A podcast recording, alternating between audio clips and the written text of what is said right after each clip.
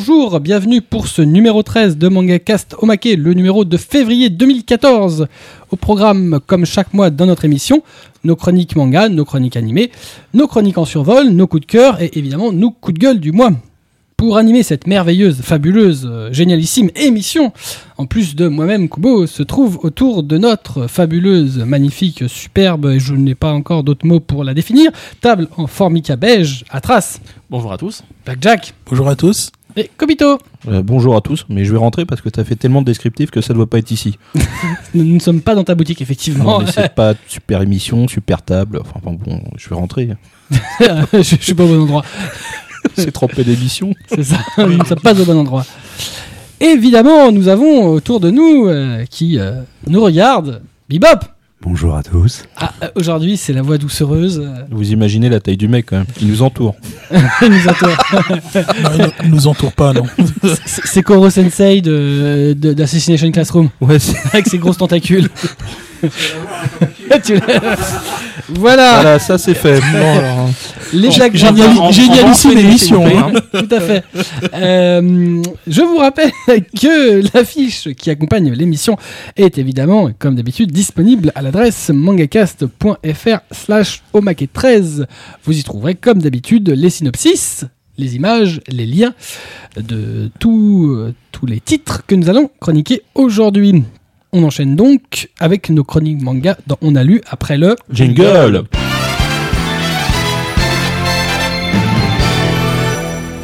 Les chroniques manga, on commence avec Atras qui a lu Frankenstein chez Tonkam. C'est ton cas, voilà. Donc le 16e volume de Ven- Junji Ito, donc pour, pour conclure ces 10 premières années.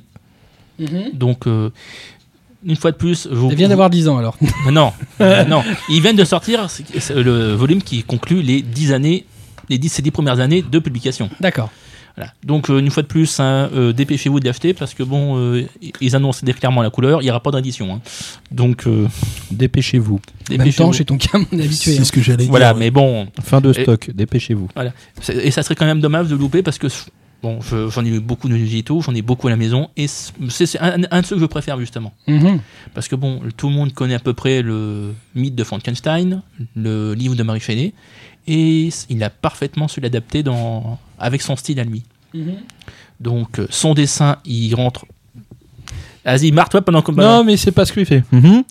Non, mais est-ce que. je- voilà. Mais Ah, c'est pas que ça moi, le fait chier, c'est juste qu'il veut. Voilà. C'est extraordinaire, ça ça devient de ma faute. Non, du tout. Non, non, c'est lui qui se meurt comme une baleine en plus. Ah oui, même pas toi. Mhm. Et euh, alors, alors, eh, hein, bon, Donc- alors, Junju Ito. Bah donc euh, euh, le style est par graphique, il convient parfaitement à l'atmosphère. De toute façon, bah, façon, son- style est, est vraiment à lui, mais moi je l'adore. Il est parfait pour ce qu'il veut retranscrire, C'est-à-dire bah, de l'hor- de l'horreur. Parce que c'est vrai que je le vois mal quand même dessiner du, faux- du Chauveau. Hein. Mais pourquoi pas? Ce serait glauque. Ça serait glauque. Je hein, pense que moi. ce serait du shoujo glauque. Mais après, pourquoi pas hein. Mais pourquoi pas Voilà. Et par contre, il a parfaitement su maîtriser les histoires. Euh, on retrouve vraiment un monstre de Frankenstein et encore monstre, parce qu'on se demande toujours euh, lequel des deux est le monstre entre le créateur et la créature? Bah écoute, hein, Voilà. ça, ça, à chaque fois que je, me, je te vois, je me pose la question. En, en plus, on a un vrai, une vraie créature de Frankenstein. On n'a pas un Spider-Man Frankenstein comme dans certains films. Un Spider-Man Frankenstein. Ah oui, tu l'as pas vu dans Van Helsing, le, le monstre de Frankenstein Oh, pff, ouais, Ouais, C'est génial, le mec il a, Ah non, il a mais, une euh, corde qui est accrochée à un satellite au-dessus de la Terre. Et bon, et qui tuent. le conte, et voilà, le, euh, vraiment, c'est très très bien mené, très bien raconté. On a beaucoup d'émotions véhiculées surtout par la créature. Et, Tu euh, es émotionné. L'histoire, c'est quoi? C'est l'histoire originale ou c'est une, une ressucée dans un autre contexte? Non, c'est quasiment l'histoire originale, avec certains petits euh, raccourcis Oui, ou forcément. modifications, mais c'est beaucoup plus proche du roman original que beaucoup de choses que j'ai vues ou lues récemment. C'est vraiment le, le conte quasiment, enfin le, le mythe quasiment Le original. conte. euh, D'accord. Et c'est très bien dessiné. Il y a deux petites histoires de plus, mais vraiment Anecdotique. anecdotique vu le nombre de pages, avec une jeune euh, une petite fille qui se transforme en poupée et dont les parents finalement vont devoir prendre une décision à la fin et il se il se enfin, il se produit lui-même dans sa dans la dernière petite partie. Donc j'espère que Tonkam va continuer à nous sortir après donc après les dix premières années bah, la suite les mecs. Non, voilà. Non, je pense pas vu le nombre de ventes où on est. hein. Mais bon, Ouais. Effectivement. Bah, Voilà, donc c'est c'est sorti donc là récemment le 12 février et ça coûte 12,50€. voilà. Donc Frankenstein euh, chez Tonkam de Junji, euh, Junji Ito. Ito. Et donc, comme tu disais, c'est, ça vaut 12,50€. C'est un one-shot, volume 1. Et Il faut avoir suivi certaines euh, Oh chroniques précédentes hein, pour se comprendre. Euh, on passe à la chronique suivante. Euh, moi, j'ai lu Fate Zero, le tome 1 de Shinjiro et Gen Urobuchi chez Ototo. Alors, euh, Fate Zero, donc c'est la préquelle de Fate Stay Night, dont l'adaptation manga est parue chez Pika et l'animé chez Kaze. Ça raconte donc l'histoire deux siècles avant le, le début de l'histoire de Fate Zero. Trois familles de magiciens unissent leurs pouvoirs afin de, de recréer le Saint Graal. Euh, malheureusement, la relique n'est capable de réaliser que le vœu d'une seule personne. Euh, S'engage alors un combat à mort entre les différentes familles pour obtenir le fameux Graal. Après trois conquêtes infructueuses, la famille Heinsberg engage celui qu'on appelle le tueur de mages, Kiritsugu Emiya, et lui fournit une arme qui doit lui permettre d'invoquer le plus puissant des servantes, euh. En l'occurrence, les servantes, euh, c'est des personnages héroïques qui sont invoqués pour combattre à la place des magiciens. Euh, bon, si on connaît un peu l'histoire de Fate Stay Night, bon, le, le- pitch est un peu assez similaire, parce qu'on est toujours euh, autour d'une bataille pour le Saint Graal. Je connais que le héros gay. D'accord. Euh, tout à fait, puisque Fate à l'origine est un héros gay, ouais. mais, euh, mais c'est surtout connu pour être un, un animé euh, célèbre euh, tiré du jeu vidéo. enfin, donc de- euh, et euh, la- sa préquelle Fate Zero. Alors, euh, le titre a plutôt un bon graphisme, notamment meilleur que sur Fate Stay Night, qui était juste assez dégueu. Euh, le scénario est donc issu du travail de Gen Urobuchi, euh, scénariste de, issu de Nitro Plus, à qui on doit beaucoup de séries majeures ces derniers temps, dont Psycho Pass euh, ou Madoka Magica, qui avait aussi fait donc le scénario de Fate Zero, l'animé, à partir des travaux de Type Moon, le studio qui, qui fait donc le jeu vidéo originel. Pour Ototo, c'est une grosse licence, c'est peut-être leur plus grosse depuis le début de la création du label, euh, même si bon, euh, ça reste pas un titre majeur du manga. Le titre est correct, euh, mais bon, ce volume-là, en l'occurrence, sert surtout de présentation de l'univers et des protagonistes. C'est très peu rythmé, il n'y a pas de combat, alors que justement, c'est un peu ce qui fait le sel de, Fate, c'est les combats entre, servantes. Là, ça n'a pas encore commencé. Voilà, donc j'attends un peu plus du titre dans le, dans le tome 2, euh, mais ça reste un, un bon titre, bien dessiné, hum, bien mis en scène, euh, qui est encore en cours de parution au Japon, euh, voilà, qui est plutôt correct. Donc, Fate Zero, le tome 1 chez Ototo, ça vaut 7,99 de Shinjiro et Gen Urobuchi à partir des travaux de Type Moon. On continue avec Blackjack, Blackjack qui nous a lu Eureka chez Komiku. Oui, alors l'histoire se passe au 3 siècle avant Jésus-Christ. On est durant la seconde guerre punique, entre la bataille entre les Romains et les Carthaginois, et ça se passe juste après la montée en puissance du euh, général Hannibal. Donc euh, Hannibal est arrivé proche de Rome suite à de nombreuses victoires, et malheureusement il ne peut pas vaincre la cité faute de, de renforts. L'armée romaine prend le dessus et assiège la ville de Syracuse. Et Rome envoie son plus grand général, Marcus Claudius Marcellus, pour prendre la ville. Mais il n'arrivera pas à la prendre facilement. de. Oui, ben ça, j'y peux rien. hein. Mais il n'arrivera pas à prendre la ville facilement à cause euh, parce que la ville est fortifiée et il y a les multiples inventions d'Archimède. Alors c'est c'est un one shot. C'est oui, un one shot tome 1, oui. Et il y a une Je- poussée. Hein Il y a une poussée. Poussé Poussé pour avoir le tome 2, ouais. Poussée Poussée d'Archimède. Ouais, C'était un peu facile, ouais, mais j'allais Eureka. Sens, voilà. Bravo. Bah justement, paradoxalement, euh, Archimède n'est pas aussi présent que ça dans l'histoire. On le voit, mais euh, Il a pas assez poussé. non, bah disons qu'il sucrerait presque les fraises. hein. Il est plutôt, il est, euh, il est vraiment à la fin de sa vie. Il est plutôt gâteux. C'est un petit peu bizarre la façon dont il est présenté, mais moi, la, la- la lecture, j'ai plus eu l'impression que le, le héros, c'était plus ses inventions que lui-même, en Mhm. fait. Et tout nous est raconté par la par les yeux en fait d'un jeune euh, garçon originaire de Sparte qui s'appelle Damipos. Par contre, il n'a pas du tout le physique d'un Spartiate euh, tel qu'on les connaît. Il est plutôt frêle euh, et, euh, et plutôt lâche. C'est celui qui a été abandonné à la naissance. C'est un peu ça, ouais. il n'a pas été dévoré par les loups, mais bon. Donc, Ils n'ont euh, pas voulu, il pas assez de bidoche. pas assez de bidoche, ouais. Alors, à la lecture, c'est c'est plutôt intéressant, c'est très documenté, voire même des fois un petit peu trop, parce qu'il y a énormément d'infos sur, euh, sur le contexte Sur le contexte, géopolitique. hein. Il y a des cartes qui montrent un peu les forces en présence, qui expliquent les mouvements de troupes. Euh, on a toute une partie aussi qui nous explique comment est, comment est, for- est Syracuse, en expliquant les points forts, les points faibles et où pourrait se, se, se faire une invasion. C'est vraiment. euh, Je trouve que sur un one shot, ça fait, c'est très très dense, mais le contexte historique est, est vraiment très intéressant. Donc euh, voilà, moi j'ai trouvé ça plutôt intéressant, même si c'était quand même très très dense. Donc euh, au niveau graphique, c'est ça reste simple. Euh, sur les personnages, c'est très simple, mais c'est beaucoup plus détaillé ensuite sur tout ce qui est tout le détail des, inventions d'Archimède. L'auteur n'est pas totalement inconnu en France puisqu'il c'est le même qui avait fait Parasite chez Glénat. exactement le même titre. C'est pas du tout le Non, même titre. Pas le même genre de titre. C'est pas le même genre, non. Et ça a été, mais euh, ça a été fait juste, à- euh, juste après Parasite. Juste après Parasite. Ouais. Parce qu'il date de 2001 en fait le titre. Mais c'est vrai que quand on voit le graphisme, on- ceux qui ont déjà lu, c'est tiens, ça me dit quelque chose. Et Mm. effectivement, en cherchant, j'ai vu que c'est lui qui avait fait Parasite, dont une, dont une adaptation animée va, va avoir lieu cette année. C'est un peu trop- jamais bizarre. trop tard. hein, oui, euh, jamais trop dire. tard. Ouais, Mais oui. euh, sinon, euh, pour un one shot, pour les gens qui s'intéressent un peu à l'histoire, ça peut être très intéressant. D'accord. Donc c'est plutôt conseillé. Moi, je, moi, je le conseillerais plutôt. oui. D'accord. Donc Eureka euh, One Shot chez Komiku, ça vaut 8,95 8,95, oui. et c'est donc écrit et scénarisé par Hitoshi Iwaki. On continue avec euh, notre ami Komito euh, qui a lu euh, du Boobs euh, Freezing Zero, euh, le tome 1 chez Doki Doki. Bah, euh, bizarrement, je pensais que ça serait toi, mais pour le coup, bah, je- Oui, Bon, mais on, on- on pensait tous que ça serait toi. Ouais. Je ne lis pas Freezing, vous le savez. non, bah non, on a Bah, compris. pourtant, il y a des boobs. Ouais, Oui, mais je lis pas du coréen. Ah, voilà. Raciste. Ah, voilà. Bah non, mais ça me parle pas. euh, moi, je vois vraiment la différence. Je suis désolé. J'ai Ouais. essayé. J'ai essayé. Comment ça s'appelle le machin, la mangaka euh, comique Quoi ou Missimok Ah, je trouvais ça nullissime. J'ai j'étais obligé de m'arrêter. Le droit de pas aimer. Mais tout à fait. Voilà. Absolument. Non, mais je, je, me- je sens que je suis obligé de me justifier là. Non, Racisme, justifier, machin. mais non, euh, Tout de suite les grands mots. Pas hein. du tout, non. Dans pas longtemps, Mais euh, le je, contenu, je- euh, je vais refaire la manif pour tous. euh. Oui, si tu veux, pas de problème. Il n'y a pas de problème, je t'accompagne pas, mais t'y vas. Euh, donc, euh, Freezing Zero euh, chez euh, Doki est un spin-off de Freezing, hein, la, la série qui est largement plus connue. hein. Parce que Qui a eu là, le droit à une adaptation animée.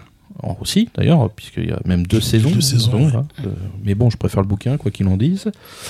Et bah là, on revient aux origines, puisque c'est bah, le début, c'est le préquel. hein. c'est l'histoire de, de la Pandora lé- légendaire qui était euh, Aoi euh, Kazuha, donc euh, la sœur de Kazuya, qui est le héros actuel de Freezing classique. Et bah, dans, dans, ce bouquin, en fin de compte, on raconte toutes les, origines des différents projets, tels que le- les origines des stigmates, euh, le projet Valkyrie, le projet Pandora, qu'on retrouvera forcément dans la série classique. Là, on en est euh, vraiment au tout début. Donc, euh, raconter l'histoire elle-même, bah, ça serait un peu spoiler tout le monde sur la lecture de ce tome-là. Donc, il y, a, des petits éléments qui ne sont pas encore abordés euh, dans la série classique, comme le septième clash des Nova, le septième Nova Clash, qui est l'arrivée d'un- d'une Nova, donc euh, un espèce de, gros monstre à la Évangélion euh, qui a rasé la moitié d'une ville. Bon, c'est aussi l'apparition des, limi- des limiteurs en fait qui sont des humains, des hommes, qui utilisent un pouvoir qui s'appelle le freezing, qui sont en fait les partenaires des Pandora. Donc voilà, c'est euh, c'est toute cette partie technique qu'on aborde et on découvre surtout cette, euh, cette grande sœur qui décède au final, puisqu'elle est devenue légendaire et qu'elle n'apparaît plus dans Freezing classique. Et euh, on va découvrir son, son caractère plutôt enjoué, débonnaire, qui est consciente de ses capacités, mais qui n'en fait pas usage plus que de raison vis-à-vis de ses, ses consoeurs, puisqu'en fin de compte, euh, il y a une espèce de, classification chez, euh, chez les Pandora. Et euh, bah, on découvre une, personne qui a un grand cœur. Évidemment, que, que l'histoire, là, on en est quand, dans le tome 1, donc on nous amène la, la situation, on va dire, d'urgence, c'est-à-dire création en masse de Pandora pour lutter contre les Nova. Euh, ça, ça c'est assez important euh, puisqu'on y reviendra de toute façon dans la série classique. Euh, la création de l'institut génétique où elles vont tout étudier, où on va les former et où bah, vont sortir l'élite de l'élite. Et après les autres factions, puisque en fin de compte, même si c'est un problème, on va dire intrinsèquement japonais au début, ça, ça va s'étendre au monde. Donc regroupement, regroupement des ressources, des in- industries militaro-industrielles, enfin tout ça, tout ce qui fait que dans, dans la série classique, on voit que l'humanité entière lutte contre la menace Nova. Et bien évidemment, toutes les implications euh, obscures, puisque ce n'est pas juste du fight, euh, c'est pas que du boobs, il y a, y a d'autres implications euh, qui s'amènent discrètement, mais sûrement, dans la classique. Et là, dans le zéro, bah, c'est les prémices et on voit euh, des personnages euh, qui sont dans le classique beaucoup plus âgés. Là, on les retrouve plus jeunes. Donc, pourquoi on en est arrivé à cette situation? Euh, Je trouve que le, titre est très intéressant parce qu'il amène justement des éclaircissements sur ce qu'on lit actuellement dans Freezing classique. Donc, Doki Doki a bien joué. Je pense que, de toute façon, tout spin-off qui raconte un peu plus de détails peut être intéressant du moment qu'on reste dans, dans l'idée générale de la série en cours, c'est-à-dire la plus longue, c'est-à-dire celle qui fait 19, mo- 19, 19 tomes actuellement au Japon. Non, non, c'est pas inutile, je pense qu'on peut la faire, et elle ne sera pas excessivement longue, de mon point de vue, je pense que ça doit faire 5 tomes, enfin là on aura 3 en cours, mais je pense que ça fera pas plus de 5, ou allez, max 8 tomes, allez, soyons fous. Mais euh, un réel intérêt, ça, c'est intéressant par rapport à la série classique. Donc graphiquement, il n'y a pas de surprise. C'est un c'est- dessinateur. c'est- le scénariste, enfin c'est le dessinateur, c'est Jungjo euh, Shul. Et euh, puis le scénariste, c'est Lim Dal Young. Euh, Donc pour l'instant, on est dans, dans la cohérence de la série. Et euh, c'est chez, chez Doki Doki et ça coûte 7,50€ et c'est classé en Seinen. D'accord. Donc, le tome 1 de Freezing Zero chez Doki Doki, comme tu le disais, ça vaut 7,50€. On continue avec Atras qui a lu Last Exile, les voyageurs du sablier chez Panini. Chez Panini, voilà. Donc, euh, une petite sortie récente, vu que c'est du, du 5 février. Et ça. euh, Enfin, tu sais, les gens vont pas forcément t'écouter en février. voilà, mais bon, c'est jamais comme ça du coup. euh, et c'est donc le manga qui va faire les- la- le lien entre les, des- les deux saisons de l'animé. Mhm. Oui, parce que bon, faut même pour ceux qui ont vu les deux saisons, il y a un, un grand écart, mais incroyable entre les histoires racontées. hein. Donc là, j'ai tous ceux qui, ceux qui écoutent, qui regardent la première série, qui un petit résumé, mais dans ce cas-là, vous, vous, vous fermez les oreilles 15, minutes- 15 secondes. Donc, on va retrouver Klaus, Lavi et Lavis, qui, sont des, qui ont déjà rejoint leur planète d'origine, parce que bon, ils étaient quand même exilés sur un monde en attendant la régénération de la planète. Et D'où le titre. voilà. oui, pour ceux qui n'ont pas vu, c'était, oui, le monde en question était s'habiller. Voilà. Et le problème, c'est que leur tranquillité va vite euh, être troublée par un, un ennemi qui réapparaît, bah, les gens de la guilde. Donc, euh, donc c'est fait par un ancien animateur et cara designer de chez Gonzo. Euh, Donc euh, là, côté graphisme, euh, les persos sont respectés. Pareil pour les Van Ship. Bon, côté graphisme, par contre, c'est vrai que le les fonds et les décors, ben, on oublie hein, souvent. Là, c'est très pauvre, hein, on va être honnête. Par contre, c'est vrai que les persos et les Ship, ouais, c'est magnifique. C'est bien, c'est bien le truc perso réalisé. Et moi, ce qui me gêne personnellement, c'est le parti graphique sur justement sur pas mal de planches où les persos sont détachés par euh, en- les trames vont pas jusqu'au bout jusqu'à eux et j'ai l'impression ça fait genre l'impression du collage du perso sur euh, un autre fond ça, moi ça me personnellement ça me dérange d'autres ça passe parfaitement Bon, c'est un halo, euh, enfin, c'est euh, Voilà. c'est un entourage blanc pour mettre en avant le personnage. Voilà. Donc euh, c'est quand même en plus euh, on a pas mal d'émotions dedans. C'est pareil, on a pas mal de, de trucs assez drôles parce que le l'oncle de la Miss euh, Tatiana, il est juste barré mais à un point euh, il veut la fourguer à quasiment tous les mâles valables pour lui donc en été donc il faut il faut qu'ils aient du fric et c'est voilà. C'est un Mac? Non, c'est un C'est un noble. On va dire ça comme ça plutôt. Côté combat, ben, c'est parfaitement mené côté combat aérien. On voit, qu'il est animateur euh, sur la série et que du coup, il s'est parfait- parfaitement débrouillé. Euh, le truc, c'est en plus être assez court, c'est deux volumes, donc euh, on peut s'autoriser à faire la série. Et en plus, c'est quand même Gonzo scénario, donc c'est les, créateurs originaux qui sont dessus. C'est très bien. Moi, j'aime, bien. Le petit parti graphique, j'arrive à le passer, mais c'est vrai que bon, peut-être si. Moi, j'aimerais bien, euh, je vais continuer, je vais faire, et je vous conseille de faire pareil. Euh, mais euh, il faut avoir vu la, la Non, série originelle? Tu- on peut, il y a un petit résumé au tout début. qui peut suffire pour comprendre. la euh, pour Oui, mais comprendre. enfin bon, est-ce que ça a un intérêt? Comprendre, c'est une chose. euh, Franchement, oui, quand même, vous connaissez. Voilà que je dis, il faut avoir vu. La... euh, Ça peut se comprendre, mais euh, un petit, un plus mieux, c'est on va dire c'est d'avoir vu la série. à plus mieux. Oui. D'accord. Ouais, en gros, il faut regarder la série. Voilà. Voilà. Je- je- Bah, elle, elle a été disponible en France, hein. Oui, oui, elle est distribuée en France. Ah oui, distribué, oui, ça, oui. Ça, Enfin bon, n'empêche quoi. Donc, Last Exile, Les Voyageurs du Sablier, le tome 1 chez Panini Manga, ça vaut donc 8,99 et c'est dessiné par Minoru Murao euh, sur un scénario du studio Gonzo. On continue avec Happy Project, le tome 1 que j'ai lu chez Soleil Manga. Happy Project, dans un Japon vieillissant, l'État nippon met en place un programme destiné à marier le plus largement possible les jeunes japonais euh, de 18 ans, le Happy Project. Ouais, parce qu'ils ont quelques petits problèmes de natalité. Donc il faut Ah bon qu'ils hein, qu'ils y aillent. hein. Tac, découverte. tac. Voilà, c'est pas parce qu'ils sont mariés qu'ils vont y aller. Hein. Oui, mais enfin, c'est le but. Aussi, ouais. Voilà. ça, c'est le problème. Le Happy Project, c'est donc un stage estival annuel euh, dans lequel les participants au programme vont se retrouver en colocation à 6, 3 filles et 3 garçons, qui ne se connaissent pas. Le but, provoquer la demande en mariage des uns et des autres, mais dans un système codifié, verrouillé et assez proche d'un jeu de télé-réalité. On peut pas se déclarer comme ça. Ouais, d'accord. Voilà, Il y a une heure précise, il faut... euh, Faut aller buser avant. Il faut, non, non, il y a, il y a- il y a un espèce de chaperon euh, pour chaque, euh, chaque maisonnée de 6 et Mhm. euh, on ne peut pas le faire sans lui en avoir euh, signifié à l'avance, qui lui va retranscrire sur tous les portables. Ça veut dire qu'avant que la déclaration se fasse, tout le monde est au courant.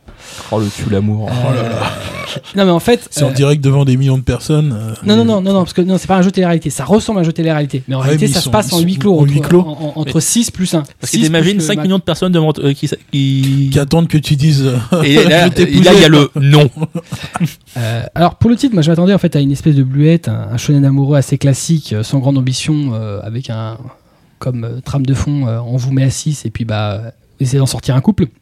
Euh, et si le manga commence euh, à peu près dans ce schéma-là, avec des personnages qui sont mièvres euh, et particulièrement naïfs, le twist scénaristique de fin de volume chamboule absolument toutes les certitudes dans le titre. C'est voilà, il y a vraiment un truc qui arrive et on voit que on va être dans un truc nettement moins rose et beaucoup plus pervers que ce à quoi on s'attendait. Le programme s'apparente donc plus à un jeu avec des règles et des codes qui sont très très précis. Euh, certains jouent le jeu naïvement, c'est le cas du héros, euh, et d'autres se servent des règles à leur propre fin, euh, révélant un jeu qui ressemble plus à un jeu de dupe.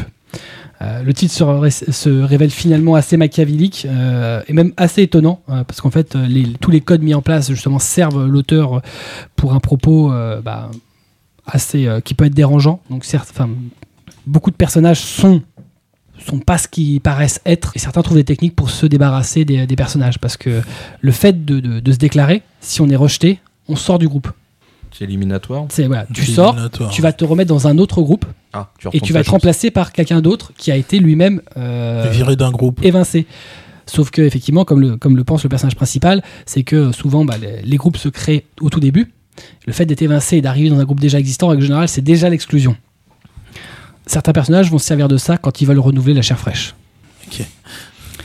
Euh, voilà. Donc, euh, au final, tout porte à croire que le titre est classique, euh, alors qu'en fait, il est nettement plus complexe et assez intéressant. Moi, j'essaie de me projeter un peu sur, sur l'utilisation des règles par les uns et les autres, sachant qu'à la fin, il arrive un truc qui, où tu te dis, il reste encore trois tomes. C'est quand même méga tendu. Euh, voilà, c'est un vrai bon titre du catalogue Soleil Manga. Ça casse les codes du genre. Euh, c'est plutôt très bon. Euh, honnêtement, je m'attendais vraiment à un truc amoureux classique et en fait, c'est plutôt très machiavélique. Voilà, donc c'est un, un très bon titre, une très bonne, une très bonne surprise chez Soleil. Donc, Happy Project, le tome 1 chez Soleil, ça vaut 6,99, donc c'est pas très cher en plus, et c'est écrit et scénarisé par Hirokazu Oshiai. On continue avec Blackjack qui a lu le tome 2 d'IQ, Les As du volet. Eh Oui, les As du volet. Donc j'avais déjà parlé euh, le mois dernier du, du tome 1. Dans le précédent Et- numéro. dans le précédent numéro. Et euh, effectivement, là, suite euh, de nos deux, de nos deux amis Shoyo et Tobio, les, les meilleurs ennemis du monde. Et donc là, dans ce, dans ce volume, T'en dirais une chanson. ouais, un petit peu, ouais. Je m'en suis rendu compte après. mais- et, euh, et là, dans ce volume, ils terminent leur match d'entraînement contre d'autres euh, d'autres membres du, du, euh, du groupe de, de volley. Et ce qui leur permet, en fait, d'intégrer officiellement l'équipe. Parce qu'ils gagnent, ils arrivent à gagner le match et ils intègrent officiellement l'équipe. Et là, après toute cette mise en, cette mise en avant, on a aussi d'autres personnages qui, inter- qui interviennent dans ce, dans ce volume, notamment un de leurs futurs rivaux, puisqu'en match d'entraînement, ils vont, euh, ils vont, se, ils vont euh, affronter une équipe qui est, quatre- qui est classée quatrième au niveau régional. Donc eux qui veulent atteindre le niveau euh, national, ils vont, cer- ils vont obligatoirement, à un moment ou à un autre, se, se retrouver contre eux. Et ils affrontent justement un des as de l'équipe qui est très bon et qui leur pose beaucoup de problèmes. Un as du volet. Un as du volet aussi, ouais. Ouais, C'est bizarre. hein. Et là, vu que c'était un match d'entraînement, ça n'amenait à rien. Mais euh, on sent déjà les rivalités qui vont, euh, poindre au- aussi bien au sein de, de l'é- de l'équipe de l'équipe Shoyo et Tobio que envers les envers euh, d'autres membres des autres équipes. Et tout à la fin du volume, on a aussi un un nouveau membre de l'équipe qu'on n'avait pas vu, qui était suspendu et qui revient, qui est surnommé ni plus ni moins que le roi de la défense. Oh là. Tan, tan, tan, tan. Ah ouais, on voit juste, euh, on le voit J'ai juste l'impression faire. d'avoir un animé des années 80. Ouais, un petit peu, ouais, mais c'est.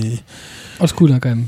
Non, mais c'est quand même un peu plus, euh, un peu plus dynamique quand même que que ce qui pouvait être fait dans les années 80. Je trouve que Jeanne et Serge, c'était pas dynamique, toi.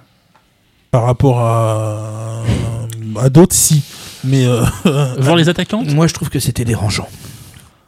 Oui, Cette, euh, cette fraternité avec l'entraîneur. euh, ouais, frappe-moi Diamond, ouais, plus qui- fort, je ouais. regrette. euh, continue, j'aime. Euh, non, je sais pas que j'aime, c'est. euh, Mais c'est pour que tu sois meilleur, Ouais, tout gros, euh, je vais te frapper plus fort et tu sauteras plus haut.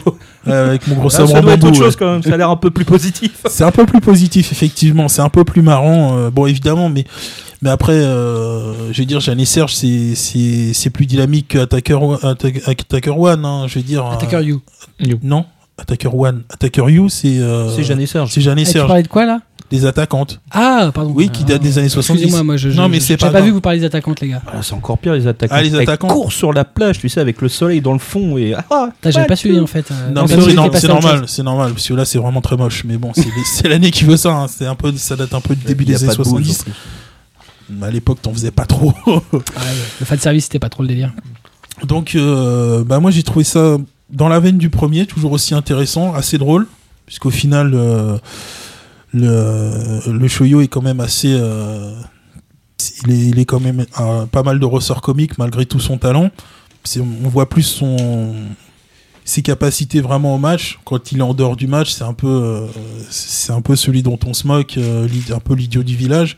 Mais ça, il est quand même, reste quand même très attachant et à mon avis, ça va, ça va être assez intéressant pour un shonen sportif. Et je trouve qu'il est pas aussi exagéré que d'autres shonen sportifs, comme un Prince of Tennis ou, euh, ou un Attaque- Captain Tsubasa. Balle dinosaure. Ouais, Non, voilà, mais, par euh, exemple, ouais. Enfin, Prince of j'adore Tennis la est balle pire que Tsubasa. Je vous quand ai dit même, que j'aimais bien la balle dinosaure. ouais, voilà. Non, mais Non, tu nous as pas parlé. Ah, c'est dommage. Je vous en reparlerai plus tard dans une autre émission complète d'une heure et demie. il, va, Spécial, il va la faire, balle il va dinosaure. faire une heure et demie sur Prince of Tennis. On peut le faire. Non, pas pas. Non, on pourrait, mais non. Non, euh, On sinon. pourrait, mais on peut pas.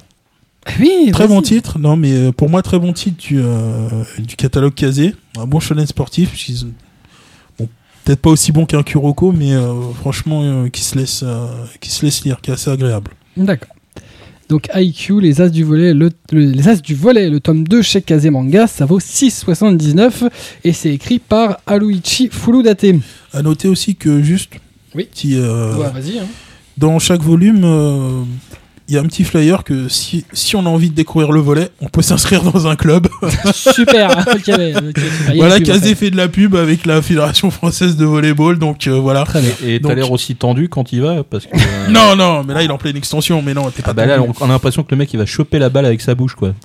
C'est un peu ça. C'est moi, quand je suis en pleine extension, je suis pas que forcément comme ça. hein. Non mais t'as vu là ça, dépend, ça dépend si tu fais du volet ou pas. J'espère que tu ouvres pas la bouche à ce niveau-là parce qu'on dirait que tu vas Bah, la gober. hein. Non, justement. c'est bien ce que je dis. Et sinon, bah, il y a une pub d'un- de l'autre côté pour les ben- l'opération Bento. Super. voilà. Ah non, mais en fait, tu vas même nous détailler les pubs maintenant. Exactement, voilà. Et Il y a un bon d'achat dedans, c'est génial. Venez Et l'acheter chez combien Yahoo Shop. Voilà. Et pour combien, Marise Pour De boîte à 6,79. De boîte à Bento. Très bien, super, ok. Merci. Donc, IQ, le tome 2. euh, Je crois que Black Jack va devoir aller dormir. On continue avec euh, Kobito euh, qui a lu Dimension W. Voilà, prononce Dim- Le Dimension. 1 Dimension W. W. Appelé communément Dimension W. Ouh, le vilain Tu t'aimes. C'est Oui. pas bien ce que tu fais. Je sais, C'est mal. Ahmed, si tu nous entends. Donc bref, euh, Dimension W euh, se démarre en 2072. euh, là, on est en pleine euh, science-fiction, hein, une ambiance euh, pff, entre Blade Runner et Samurai Champloo. Ouais, enfin, Blade Runner. euh, Non, pas aussi sombre, Voilà, mais euh, voilà, mais mégalopole, euh, des grandes cités. bon, c'est euh, souvent le cas de la, science-fiction. ouais, enfin, ils auraient pu faire, euh, je sais pas, euh, des terrains vagues, euh, le truc T'as complètement. déjà vu beaucoup de terrain dans la science-fiction, toi?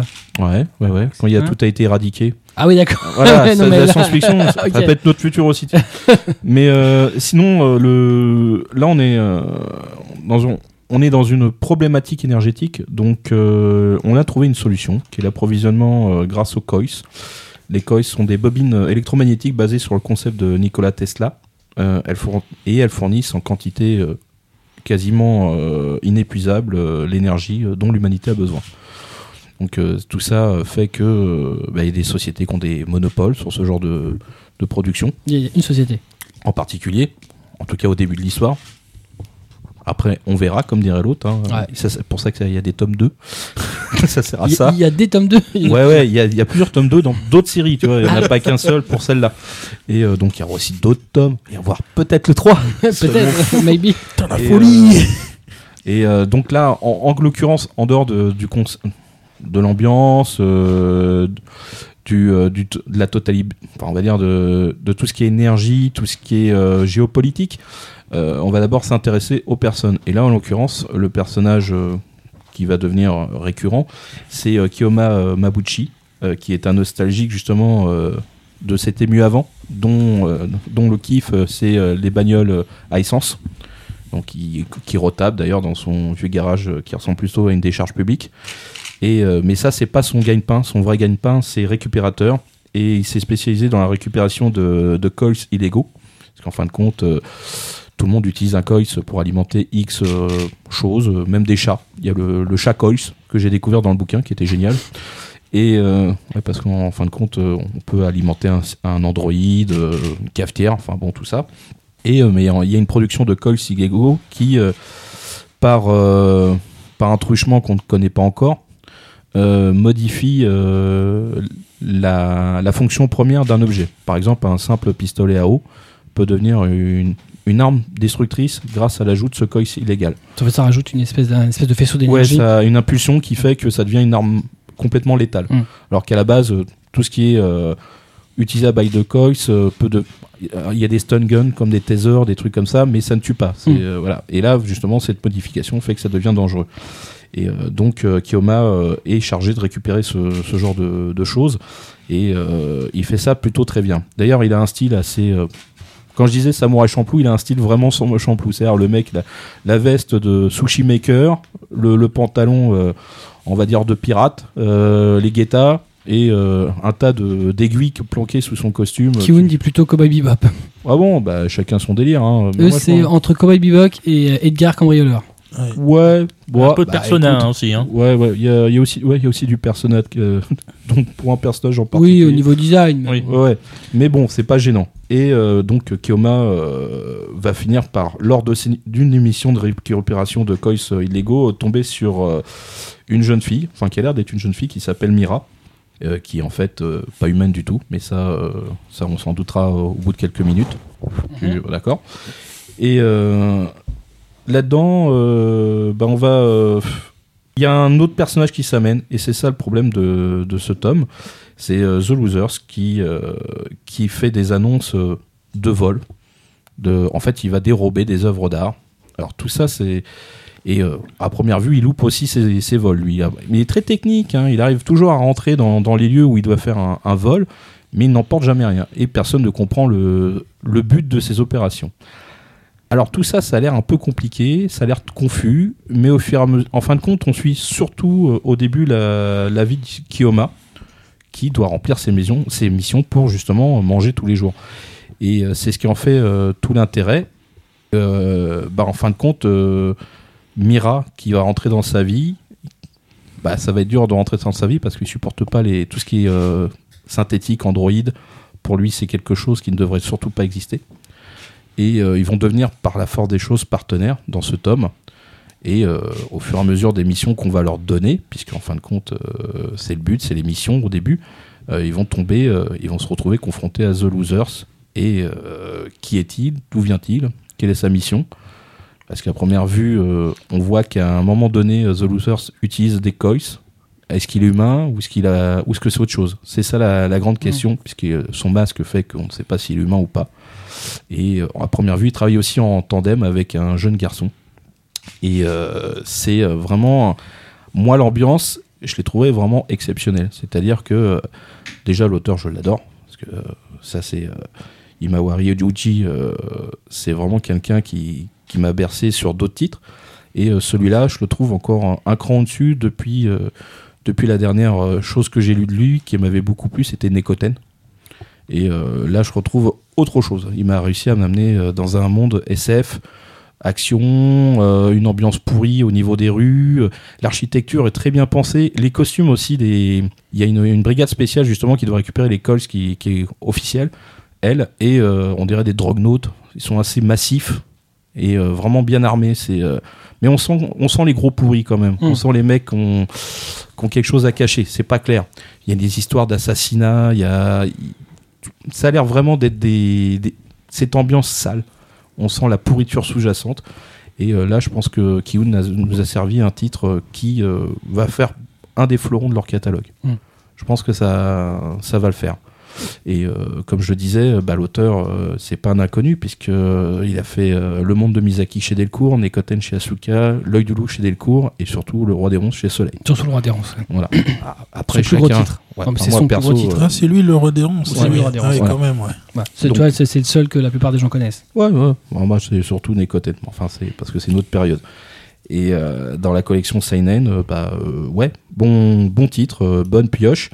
Et petit détail technique, mais là, on parle foncièrement de la couverture. Il y a un petit ajout dans, la, dans le vernis de Di- Dimension W, qui, en fait, qui, est, qui est phosphorescent et sur le costume du personnage. Donc, en fait, la, la couverture, lui, la nuit. Ouais. Voilà, c'est Mm. pas mal, c'est bien trouvé. Là, Plus ça correspond bien à l'ambiance un peu, bah, je vais pas dire Tron, mais ça, Ouais, ça ouais, ça pourrait s'en rapprocher. Mm. Donc euh, un bon titre, euh, vivement le 2. Et euh, au Japon, c'est toujours en cours et en- ils en sont à 5. Et c'est à 7,90. Très bien, donc Dimension W, le tome 1 chez Ki-un euh, de Yuji Iwara, et ça vaut donc 7,90. On continue avec Atras qui a lu The Sleeping Princess chez Soleil. Et oui, un petit chevaux fait, fait soleil. hein. Donc, un plus un chevaux récent, lui qui est de 2010 au Japon. Bah donc, euh, un petit résumé. Donc, euh, afin de sauver l'amour de sa vie, un jeune docteur va décider de la cryogéniser pour la, pour dans l'espoir qu'un traitement va apparaître. Mais finalement, qu'est-ce qui va se passer dans la suite? Quel va être son destin? C'est ce qu'on va découvrir dans, dans ces volumes. Bon, donc euh, le premier volume, c'est uniquement un flashback sur l'origine de leur amour. Donc en plus un, un amour assez quand même un petit peu étrange vu qu'ils ont quand même une grosse différence d'âge. Elle est lycéenne, lui il est déjà docteur bien établi, chercheur. Il soigne son père et par un concours de circonstances, mais what the fuck, il se retrouve son, son petit copain.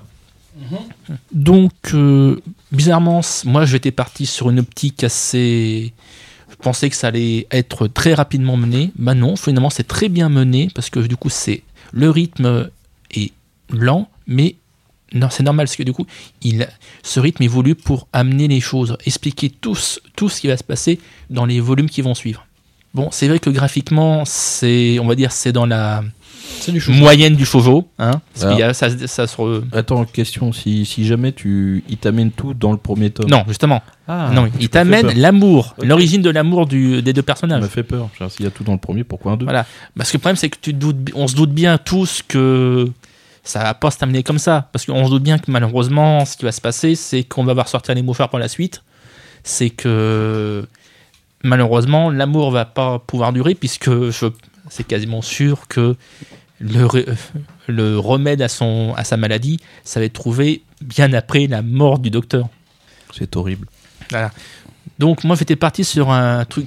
En plus, je, je- je- je- enfin, j'avais pris ce volume-là pour euh, autre chose parce que ça me faisait penser à une autre histoire de d'amour entre un docteur et une, une jeune femme disait, hein, DC Universe. hein. Voilà. Et pour- euh, franchement, je suis pas déçu parce que c'est un très bon volume, très bonne histoire. On, dans ce volume-là, on a pas mal euh, de joie. On a aussi malheureusement du désespoir, euh, notamment quand le père de l'héroïne va mourir. Bon, graphiquement, c'est vrai que c'est le point faible pour moi parce que c'est vraiment trop simple le dessin. C'est du shoujo, mais peut-être pour petite fille côté dessin, je trouve. Bah ouais, c'est du c'est du shoujo euh, c'est du shoujo mainstream quoi, c'est Voilà, du shoujo euh, Voilà. de, de, de- de grosse consommation. Ouais, je dirais de base. Ouais, Voilà. c'est du Et le problème, c'est que ouais. le scénario, il ouais. est juste magnifique. C'est ça. euh, le- il est un peu. euh, moi, je trouve que le scénario il est un peu desservi par le dessin. On, ça serait- c'est et surtout qu'on se dit, c'est- en, en- en lisant ça, on se dirait c'est pour petite fille. Bah non, parce que par la suite, on sait que ça va partir plutôt sur du pleur que sur de la joie. Et bon, donc euh, pour l'instant, c'est trois tomes au Japon. Moi, je veux voir la suite rapidement. On n'a pas la date de, sortie- de- de sortie du deuxième volume. Je pense que je ferai un survol sur le deuxième volume encore pour euh, dire tout le bien que je pense du titre. D'accord. Et c'est 6 6,99€. Donc Toujours The chez Soleil. Sleeping Princess, le tome 1, donc chez Soleil, de Yuna Sasaki. Mm. Et ça vaut donc 6,99. Euh, on continue avec le tome 3 d'Assassination Classroom. J'en avais parlé des deux premiers tomes euh, en 2013. Je ne sais plus sur quelle émission, quand ils venaient de sortir. T'en as même parlé tout à l'heure.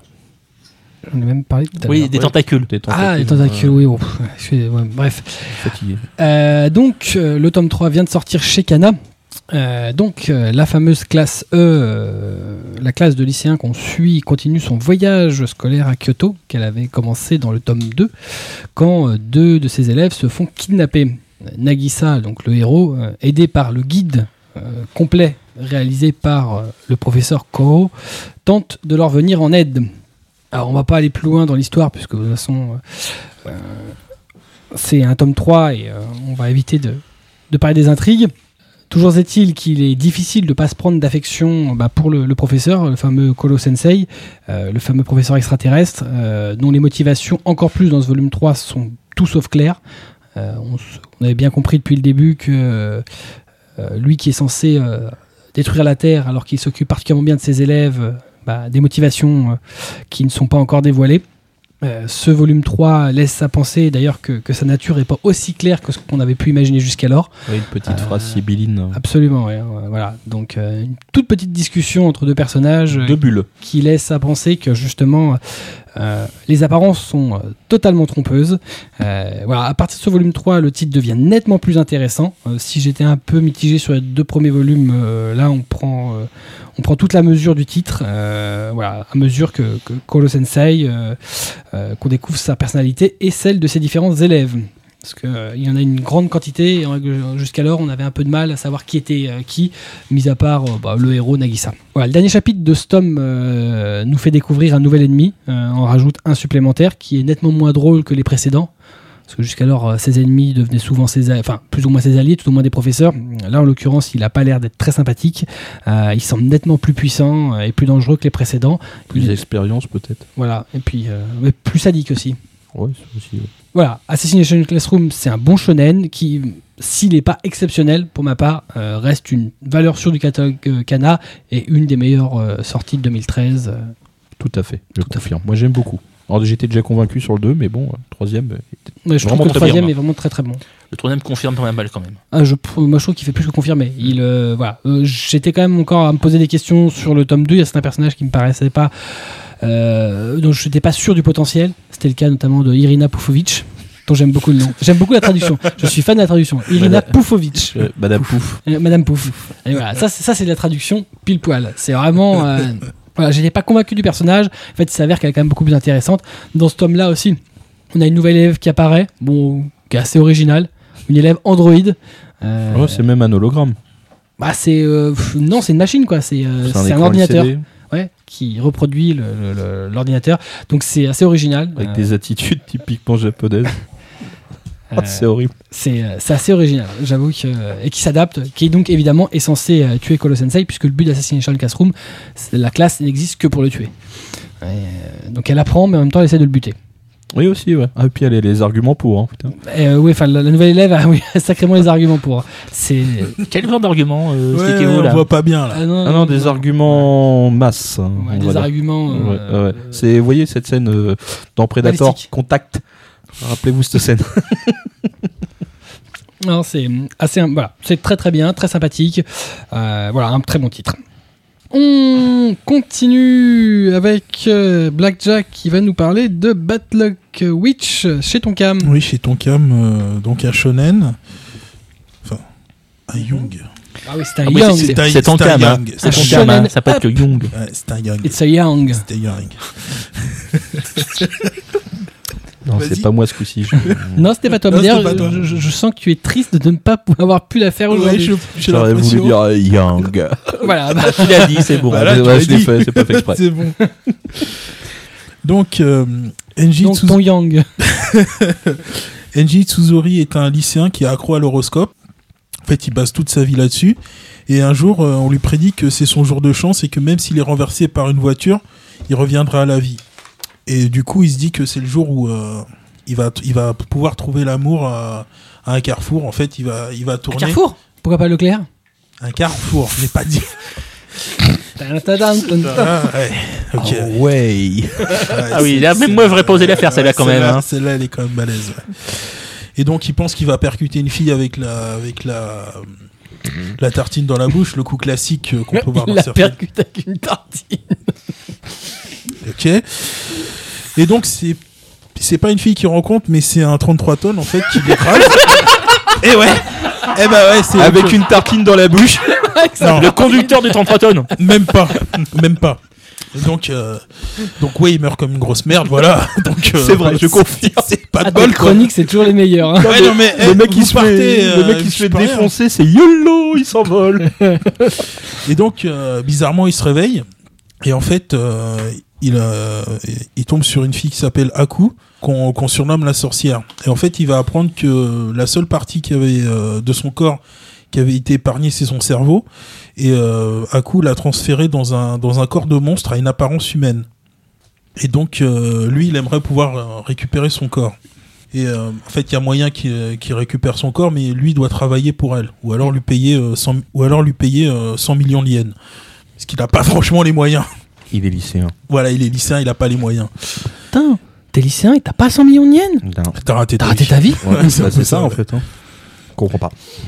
Donc, euh, volume plutôt sympathique à lire. C'est pas exceptionnel, mais c'est assez drôle globalement. Moi, j'ai euh, trouvé qu'il y avait quelques passages assez sympas.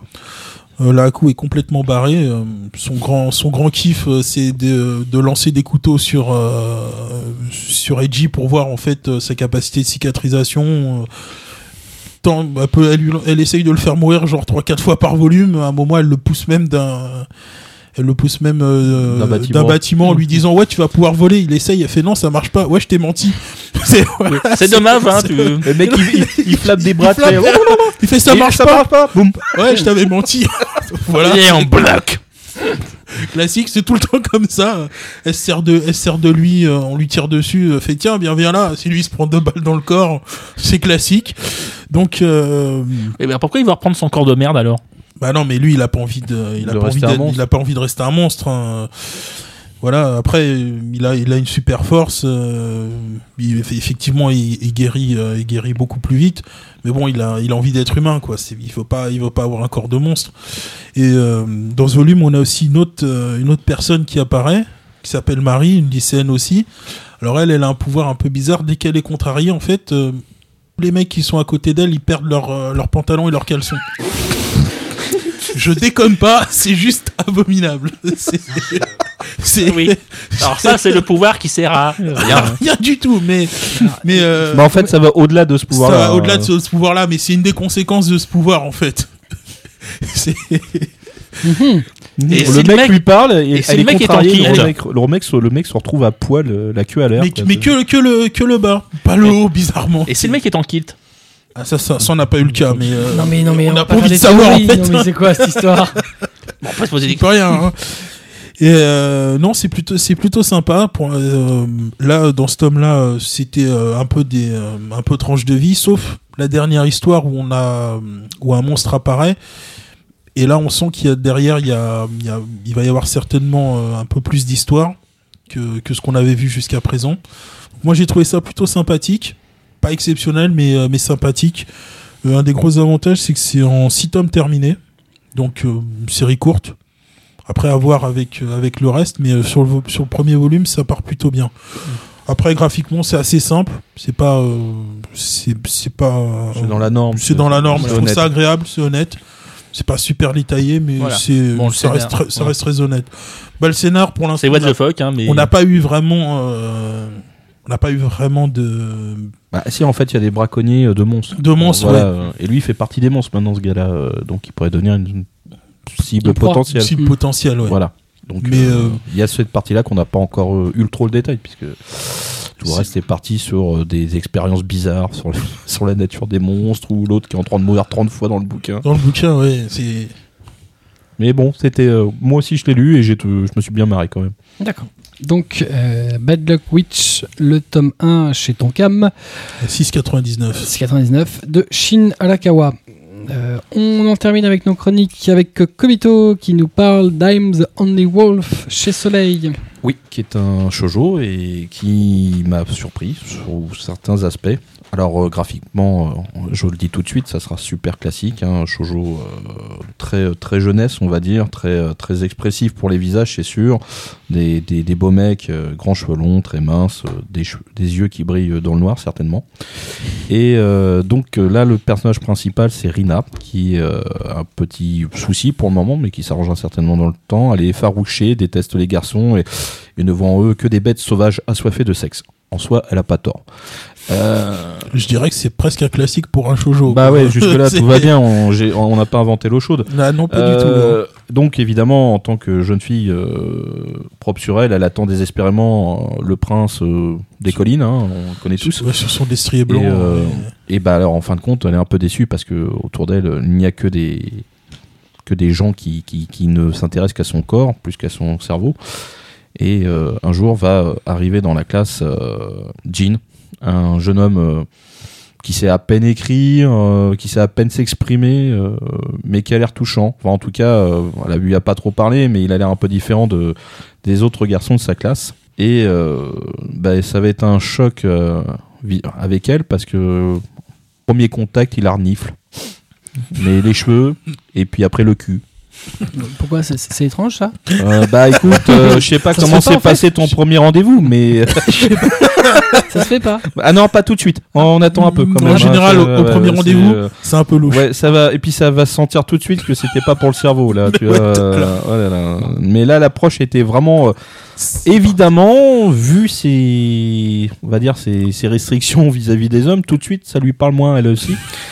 et, et elle le finit avec un punch. C'est-à-dire voilà, couche-toi. Bon, évidemment, là, le gars, il essaye de s'expliquer euh, dans un japonais approximatif. Il dit euh, J'ai été élevé par euh, des loups. Ah, des loups Mais pourquoi? Bah, Parce que j'ai été abandonné. euh, donc voilà, euh, j'ai été élevé euh, jusqu'à l'âge de 7 ans par, par une meute de loups.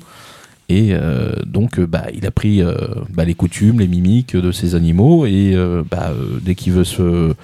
Dès qu'il veut se connecter à quelqu'un, le reconnaître, bah, il il l'identifie grâce à, l'odorat. Donc voilà, ça c'est. Donc là tout de suite, la, la relation est un peu plus ambiguë parce que lui, lui, il va essayer de s'intégrer à ce monde d'humains, donc avec euh, toutes les, problématiques qu'on peut avoir au niveau relations humaines, et elle euh, qui veut, euh, qui voudrait bien avoir une relation plus amitié qu'amour, va va se prendre littéralement d'affection pour cet homme loup, et bah alors ça va être compliqué parce que lui il va devenir l'attention de toute la, enfin il va monopoliser l'attention de toute la classe vu ses, ses origines et sa et son passé euh, bah, toutes les nanas autour de lui euh, ah bah, elles vont le trouver super craquant au final. Parce que le mec en plus d'être un homme loup c'est un super beau gosse au final. Une fois qu'on lui a brossé les cheveux que voilà qui le ressemble à quelque chose et parce que tout le monde l'imaginait en team, en espèce de werewolf le mec euh, voilà euh, genre moi je ressemble à Serval. Non non c'est pas du tout ça là. C'est le gars euh, c'est Le les faibles. seul mec en France à appeler Wolverine encore Serval, mon gars. ouais. Non. Non il y en a un deuxième là Ah, merde. Ouais, il y a les, Ouais. deux- les ceux qui ont commencé par Special Strange, tout ça, hein, il y a. Ouais, Mon non, Dieu, il y a. C'est bon, non, va- stop, va, va pas stop, trop loin, va pas stop. loin. Ouais, mais. Eh oui. J'aurais pu dire Wolverine, mais non, c'était trop facile. Cherchez euh, sur Wikipédia la source incroyable.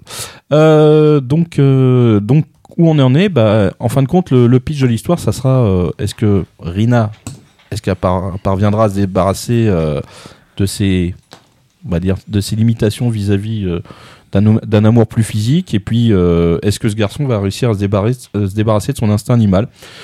Donc, entre les deux, il y a, y a une romance qui commence à s'installer.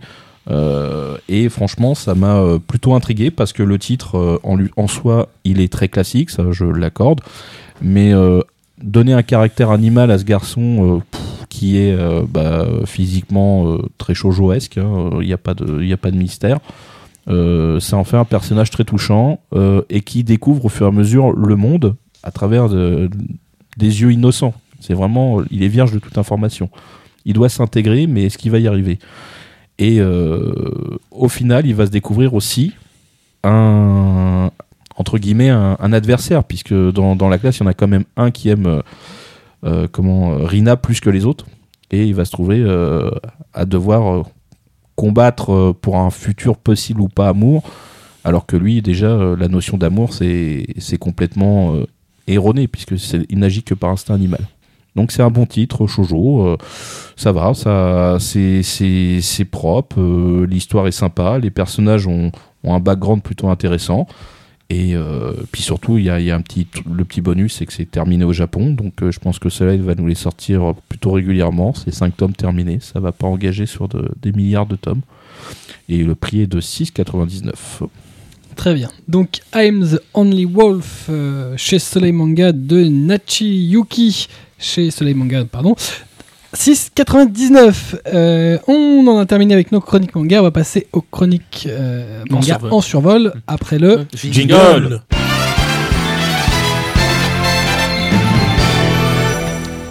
Les chroniques manga en survol. On commence avec Atras qui a lu Les Gouttes de Dieu 31 Voilà. chez Glénat. 31. Les Gouttes de Dieu 78. Non, ça, eh oh, peut-être pas autant quand même. Quoique, non. non, bah justement, euh, tome 31, et ça rebouge un petit peu enfin. Parce que bon, ça fait quand même quelques tomes qu'on. Ah, parce que ça a déjà bougé Oh, t'es méchant. Au début, oui. Après, c'est vrai que ça s'était un petit peu enlisé. euh, non, dans il y a le- du dépôt. Non, il y a du lit. Il y a, il y a le lit de vin. Bon, Tu veux dire qu'il se bonifie Ta- voilà. Ta blague n'est pas bouchonnée. Bon, justement, donc ça rebouge enfin. Ça sent le Parce- vinaigre, Non, là, c'est trop, là, ça serait trop vieux, là. Mais bon, Un petit peu. comme toi. Justement, ça rebouge enfin. Enfin, il y a de nouveau un peu de changement dans, Mhm. dans, dans l'équipe. Parce que bon, donc, euh, on a Tomine qui voit, qui voit partir son âme sœur en quelque sorte. On a Shizuku, ben lui il reste Shizuku. Hein, il, euh, C'est bien, il nous parle de mec, on sait pas qui c'est. voilà. Bah, euh, Shizuku, bah, normalement, quand tu es au tome Tomine. 31, tu, tu les connais. Hein, euh, Bah ouais, ouais, voilà. hein. Euh, C'est-à-dire que tu veux, j'en suis encore au tome 1, donc. euh, Voilà. Euh, il reste Shizuku parce que donc il y a plein de filles qui lui tournent autour et lui il voit rien. hein. Sacré Euh, Shizuku. Voilà. c'est- il est beurré, le mec, il s'en fout. Enfin, il, est Il Japonais. pas tout le temps. Faut qu'il arrête de goûter. Voilà. hein. Ouais, il est japonais, quoi. Enfin, Bon, de base, quoi. Ouais, On voit que Robert, ben, je pense que Robert Doyle, il va pas, il va pas terminer la série. Il y a un mec qui s'appelle Robert. Doyle. Mais le, le pire, c'est qu'il te dit ça comme si tu savais de quoi il parlait. C'est ça que. Euh, non, normalement, et, il, il a lu jusqu'au tome 8. Il doit au moins, il l'a vu au moins une fois Il là. a vu au moins Robert. Ouais, je les ai vus, ouais. tu l'as vu, Dans Norbert aussi ouais. J'ai vu Robert. Et Marcel, tu l'as vu Et surtout, Tu sais, quand c'était le poivreau. Voilà. il, reste, il, il reste quand même un seul apôtre à trouver et Ah juste bah ouais. un, euh, les gouttes de Dieu. Donc normalement, on peut se dire que ça va bientôt se finir. Dans 9 tomes. Notamment, oui, parce que c'est 40 fini, hein, pense. Donc je- ça, c'est pas un mystère. Voilà. Donc euh, justement, donc bon, on a tous un petit doute sur qui c'est qui va trouver le prochain apôtre parce que bon, Shizuku est toujours mené d'un- mené d'un point. Donc logiquement, Ouais, pour faire un dénouement, on va être honnête, hein, on, sait, qu'on- on, on se doute bien de qui va le Parce qu'il y trouver. a un challenge entre les deux frères. Voilà. Ils doivent trouver euh, 12-20 plus 1, donc euh, c'est le 13 e c'est les gouttes de Dieu. Voilà. Donc euh, ça rebouge enfin, parce qu'il y a pas mal de changements donc dans, dans le, dans le groupe. Il y a un nouvel arrivé qui est tout à fait barré, l'américain euh, Watkins là. Ah bah, si tu le lis, je te crois. Ah ne quand me même, pas, un, hein. un américain qui est capable de trouver les 10 apôtres précédents en deux heures de temps et qui a appris le japonais grâce au manga. Ah ouais, ok. Alors Le là, vieux cliché. alors, euh, putain, c'est Lui, il est, il barré. Hein. c'est les gouttes de Dieu ou il y a Kitate Japan euh, Mais grave. Ah, c'est Euh, lui, il, lui, il Ah, prend franchement, il aurait plutôt été bien qu'il S'il y a un hein. truc dans le manga que j'adore, c'est les mecs, ils passent 30 volumes à galérer pour arriver au sommet du truc. Et il y T'as en le a mec, il, il a- il le fait arriver un chapitre avant, hop, il monte tout, il nique tout le monde. C'est comme le chevalier d'or. Le mec, il, il- il galère à les niquer. Puis après, t'as un mec qui arrive qui fait, hey, t'es- casse-toi, casse-toi, casse-toi, Mais il monte le- tranquille. Mais moi, je connais Le pire, des il gens. participe euh, même pas. de- il, il par- il participe même pas. Hein, il va rien gagner lui. Moi, c'est je connais juste- des gens, ça fait 20 ans qu'ils sont au Japon, ils, constru- ils passent toujours des levels pour apprendre le japonais. Le mec, quand il lit euh, Ah, lui, le ouais. manga, des il... mangas, il a tout Il, le compris. manga, il a tout compris. Donc bon, on sait qu'il nous reste Il est encore. D'ailleurs, tu, tu n'as pas appris le japonais depuis le temps que tu lis des mangas? Voilà. Ah bah euh, non, je l'ai dit en VF. Escroc Et- bon, Faux fan il nous reste 9 tomes donc, hein, 9 volumes. Ah, j'oubliais, on a les tomes. Oui. Les- la tome de Donc, la Savoie situ- qui est de comme, retour. comme on disait, la situation est en train de se décanter. Oh Ouh là là là là. Bi- Bizarrement, je trouve que ça, ça- ça fait moins bien quand c'est lui J'espère qui qu'il les va dit. pas tomber en carafe. Ah bah, Tin, tin, tin. Voilà. Attends, ça, c'est la- et c'est franchement, la chronique. Hein. euh, les deux scénaristes, ils sont toujours aussi bons. Le Et frère vous et la les sœur. écrivez les gags ou quoi Voilà. Le- Naturel, le- voilà, naturel. les frères et- le frère et la sœur sont toujours aussi bons côté, euh, côté pour sont bons raconter l'histoire. Ah ben, le, le frère aussi, parce que quand tu, quand tu vois tout ce qu'il a fait quand même euh, derrière. euh, ah si, Get Bakers, tout ça. euh, Ah, c'est le mec qui a fait Get Backers. Psychometer Edgy aussi. Voilà. Ah bon. Et ils ont Candy Kendachi, Bloody Monday. Ça va, c'est- c'est c'est du C'est sûr que c'est le même mec qui a fait tout ça Oui. Ouais, ouais. Ouais. Oui, c'est le même. Ouais, C'est le même mec. Oui, enfin, sur- à chaque fois, il prend un nouveau nom hein, pour faire un bouquin. hein. On a fait une enquête. On a découvert tous ces pseudonymes. Ouais, Il se cache. très, très- Non, voilà. Très bien. Donc, Donc, bah, toujours série à suivre. Un moment, si on, si on arrive au 31, moi on va j'espère pour toi que tu iras Voilà. jusqu'au bout là. Et C'est un peu con, hein. si on arrive au 31, on va te honnête, hein, on va continuer la série parce que sinon, vaut mieux. Hein, Vaut mieux. voilà. Ah, bien, bien, bien. Bien. Bon, maintenant on a fait la série de Vodmo, donc on a- les, les profanes chroniques c'est bon, hein, euh, ça te plus calme. Donc, les gouttes de Dieu 31 chez Glénat de Shu Kimoto et Tadashi Agi. Euh, problème c'est qu'on a perdu Black Vac là. hein. Non, je suis là. Et donc, ça vaut 9,15€. C'est pas grave si on l'a perdu. On continue avec le tome 5 et dernier de King's Game chez Kiun. Alors, qui c'est qui tue à la fin? Qui c'est qui gagne? Eh ben, je, je- je vais vous dire ça. Je vais spoiler comme un gros Il va porc. spoiler comme un porc. Comme un dégueulasse. Le meurtrier est un cochon. ah non, ça, ah non, ça c'est- dans Noobs. Je te judge pas. Wow. Là là là là là là là là. C'est mauvais. Ouais, ouais, ouais, c'est euh, pour ceux qui n'auraient pas compris, c'est euh, une espèce de clin d'œil à un autre titre du catalogue Kiun, qui n'est pas du tout du même auteur. C'est sûr. Voilà. Non, y a des gens Donc. King's Game, ça raconte donc euh, l'histoire d'une classe de lycéens qui est piégée par un mystérieux homme nommé le roi qui les force à jouer au jeu du roi. Chaque jour, les lycéens reçoivent sur leur portable un défi à relever par un ou plusieurs d'entre eux. S'ils ne, le- ne le relèvent pas ou s'ils ne le réussissent pas, il y a un gage à la clé qui est le plus souvent la, La mort. mort. Tant qu'à faire, dégueulasse. Nobuaki, le héros de l'histoire, cherche à trouver le roi et à déjouer le piège qui leur est tendu. Comme je le disais en introduction, donc c'est le dernier volume du premier arc. T'attends, Et oui, parce que c'est le dernier volume de la série, mais elle ne se termine pas là, puisqu'elle continue dans King's Game Extreme, Oh mon dieu. qui lui-même continuera dans une préquelle qui sera King's Game Origin. Incroyable. Non, c'est une blague là? Non, c'est vrai. Ok, je crois que tu blaguais là sur vrai. Après King's Game Extreme En sera gros. publié King's Game Origin. 15 tomes. Pour l'instant. Oh putain. Parce qu'apparemment, le, la le- préquelle de la préquelle. puisque le, le- le scénariste du manga, qui est aussi l'auteur du roman, puisque c'est à l'origine c'est un roman, n'a pas terminé sa série. Ah, donc il peut faire King, King's Game Extrême. euh, Origine. Non, Ah ouais, là King's- c'est violent là. Non, King's Game retourne. Ouais, King- King's Game Return- Returns. Alors, Oh. bah, comme, comme son nom l'indique, Origins euh, ira aux origines du jeu du roi. Après, il y a Queen's Game. Euh, ouais, c'est pas le même. Non, là ça va pas être le même, je pense. Euh, c'est pas exactement pareil. C'est pas pareil. Voilà. euh, donc, euh, les quatre volumes précédents de King's Game étaient plutôt intenses, donc j'attendais bah, des explications, tant qu'à faire un truc qui se tient, qui est le roi, comment il s'y prend, quelles sont ses motivations. Si son identité est assez originale, plutôt bien trouvée, les autres questions qui sont posées trouvent des réponses, mais elles sont toutes capillotractées. Euh, honnêtement, euh, bah, le dénouement, moi, m'a pas satisfait du tout. Euh, même quand donc le héros Nobuaki euh, et les quelques derniers survivants découvrent la vérité, ils sont tellement nunuches qu'ils n'arrivent pas à se soustraire au jeu. Les mecs, ils, ils savent. Ils sont japonais en même temps. Euh, ah, euh, Ouais, enfin bon, ça. Ouais. Non, mais des fois. euh, hein, non.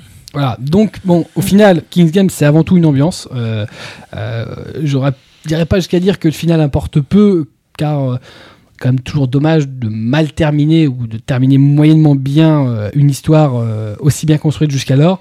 Euh, on prend pas mal de plaisir sur les volumes précédents. On s'attend à ce que la fin soit tirée par les cheveux, faut être honnête.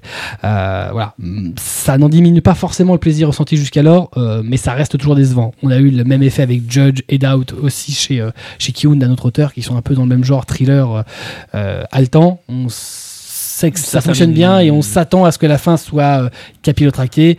Et euh, voilà, très clairement, c'est toujours euh, voilà, c'est voilà bon, mais bon, c'est habituel dans ce genre de thriller. Comme je le disais, donc, le jeu du roi continue dans King's Game Extreme, qui prend la suite exacte de King's Game. Donc, le seul survivant du King's Game euh, va se retrouver à aller ailleurs. Et comme d'habitude, et il va se faire suivre par le jeu du roi comme un con. Oh, c'est pas possible. Bah voilà. Donc, Le mec, il a un sacré karma quand même. Euh, non, bah, Franchement, faut qu'il arrête la vie. Hein. Franchement, il a été nazi, hein, non je pense, ouais, il a dû être nazi, esclavagiste avant, c'est pas possible, quoi. donc, euh, donc voilà, il va se retrouver à aller ailleurs au Japon et se faire suivre comme un connard. Et, euh, et voilà. Alors c'est toujours le même scénariste puisque c'est l'auteur du, du roman original. Mais c'est pas le même dessinateur. Alors si les dessinateurs de King's Game étaient très doués, celui d'Extrême est pas doué. moins doué. Ouais. Parce que c'est vrai que Kingdom, c'était c'était King's très Game joli. c'était ouais, ouais, C'était très joli, vraiment bien dessiné, bien découpé, bien mis en place. L'autre, c'est plus amateur. hein. C'est euh, voilà. Tu reconnais pas le personnage d'ailleurs. Et quand il reparle des personnages que tu as vus dans King's Game, tu les reconnais pas du tout. C'est lui, c'est elle? Elle n'a pas du tout la même coupe de cheveux là, c'est normal.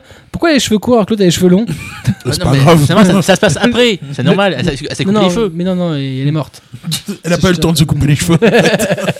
Si, ont- Dans son souvenir. Non, c'est, enfin, euh, elle se coupe pas les cheveux, mais c'est, tu reconnais pas du tout le personnage. C'est vraiment euh, ri- rien à voir. Bref, Euh, voilà. Donc King's Game, le tome 5. euh, bon, bah, si vous n'aviez pas accroché jusqu'alors, allez pas jusqu'au bout, ça n'a pas d'intérêt.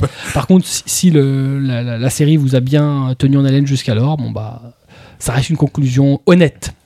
King's Game, le tome 5 chez Ki Un de Hitori Elenda et Nobuaki Kanazawa. On voit le mec qui s'aime hein, puisqu'il donne le même prénom euh, à son personnage principal. Ça vaut 7,65. Ouais, bah, il y en a comme ça. hein. Ouais. Non, je, suis- je original. suis bon. je m'aime. Ah, Je me- m'aime. Ah, je me touche les tétons. Euh, T'as un problème avec les tétons, toi Faut, faut attendre, on va te Bizarrement, sevrer kill la euh. voilà, c'est ça, parce que moi, moi je You this bitch.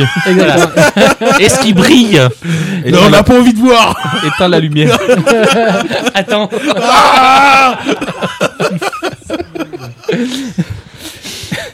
On continue avec Blackjack euh, qui a lu le tome 7. euh, Oh Un Du retour Jojo. Du Jojo ah, Steel Ça Ball Run longtemps, hein. je suis désolé. Ah ouais, Bon, ça voilà. nous avait vachement manqué. Bah, ça Non, nous avait tellement manqué qu'on va passer à autre chose. Donc, Kobito, ta chronique. Eh, oh, oh, oh. Laisse-le en parler, on a l'impression que c'est une nouvelle série. Si, nouvellement sorti en France. Ouais. Ah, je suis désolé. Jojo Ouais, les balles, Mais non, pas Jojo Lion. Jojo Lion, les ouais, balles qui Jojo roulent, Girafe. Les balles qui courent. là. Non, rien, laisse tomber. Steel Ball Run. Oh. Ah là là. Oh là là, Les balles d'acier qui couvrent, dans ce cas-là. Ouais, mais j'avais pas besoin. Pour vous, c'était pas la peine les balles d'acier. Si, bah si, si, si, tu vois, t'aurais dû, parce que là, il a même pas compris. Parce que tu Ah, sais, lui, mais- l'anglais, déjà, lui, le français, mais alors lui, Ah, l'anglais. Je t'emmerde. Déjà, hein. Bon, vas-y, parle-nous de tes boules Donc, d'acier. euh, Donc, euh, Your Iron Balls. yes. Sugar Daddy. Nous venons de perdre Kubo. Donc, Respire, suite, euh, suite respire, justement de la. Steel Ball Run avec euh, Géro Zeppeli et Johnny Joystar, qui sont prises avec euh, différents tueurs. Bien sûr. Si, parce qu'ils récupèrent en même temps que la course, ils récupèrent les, les, Ah oui, les, vrai, les morceaux d'un cadavre. c'est une course de canasson. C'est une, une course en fait à travers les États-Unis, oui. Mais ça peut être soit. euh, la plupart sont effectivement euh, à cheval, mais il y en a d'autres. Il y en a un autre, Sandman, qui court à pied. Oui, j'y peux rien. Il est indien, il court à pied, j'y peux rien. Bah, C'est-à-dire que Ça- cou- cou- cou- cou- courir à main, c'est c'est plus Ouais, c'est compliqué. plus compliqué. Ouais, voilà. complexe. J'ai vu qu'il y avait un mec qui est paraplégique sur un cheval. Amy. Oh putain, c'est incroyable ce titre. Faut Oui, c'est c'est- c'est- oui, c'est- c'est Johnny Joystar. Il a eu un, il a eu un accident, il C'est est paraplégique. Johnny Joystar. Non, mais c'est surtout que c'est que le cheval est un cheval de combat.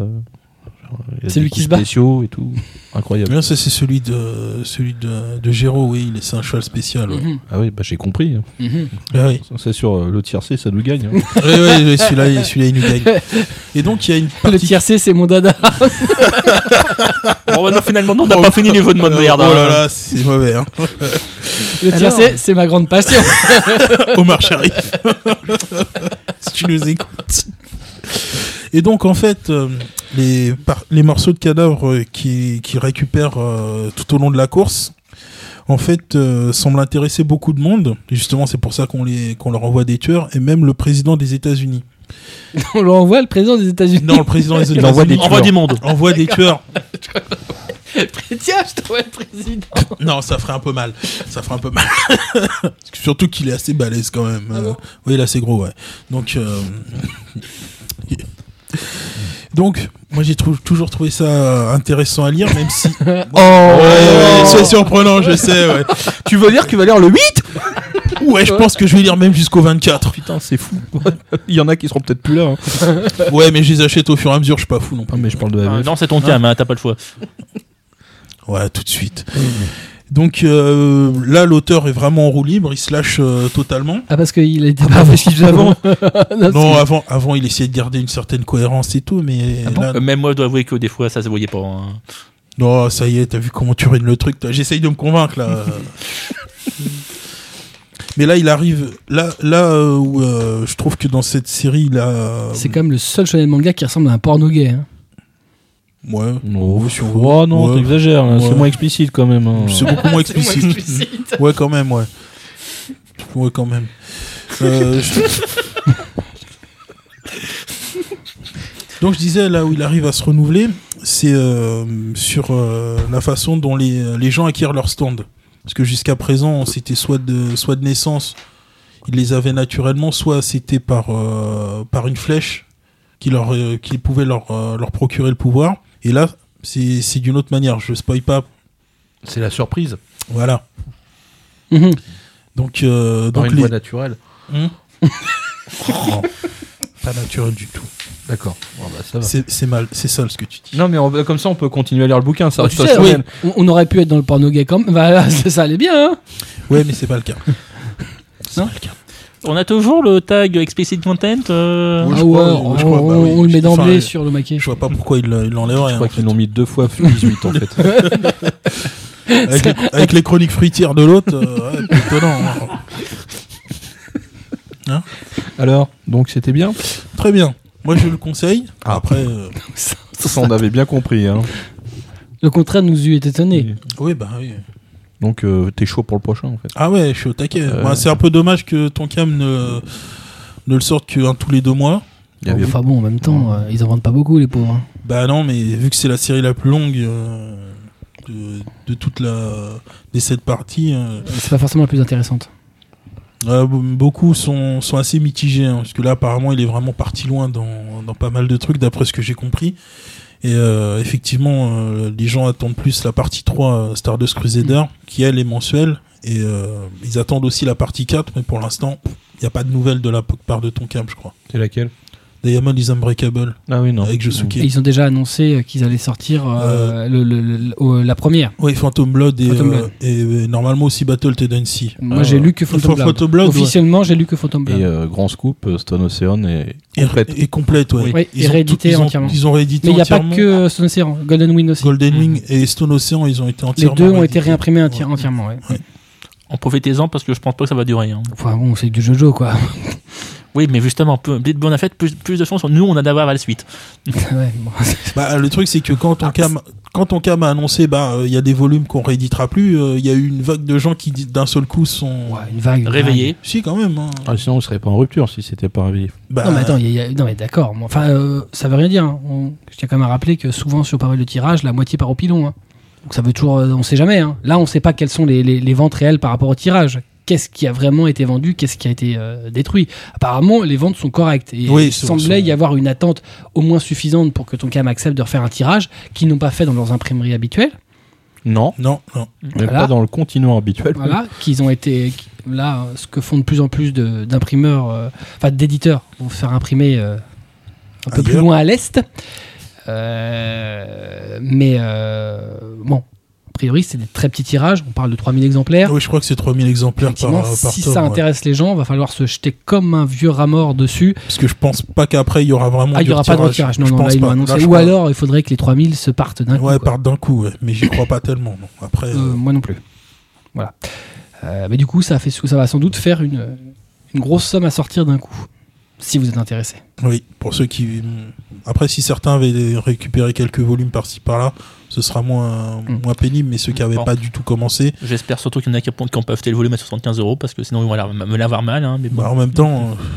euh, ouais, C'est le jeu, toujours, hein. Hein. Ouais, c'est le jeu, ouais. Voilà, donc Steel Ball Run, le tome 7 chez ton cam de Hirohiko Araki. Et ça vaut 6,99. On en termine avec les survols avec Kobito qui a lu le tome 3 de Gewalt chez Doki Doki. Ya, Gevolt, donc c'est le troisième et J'ai cru qu'il allait me faire la chronique en allemand.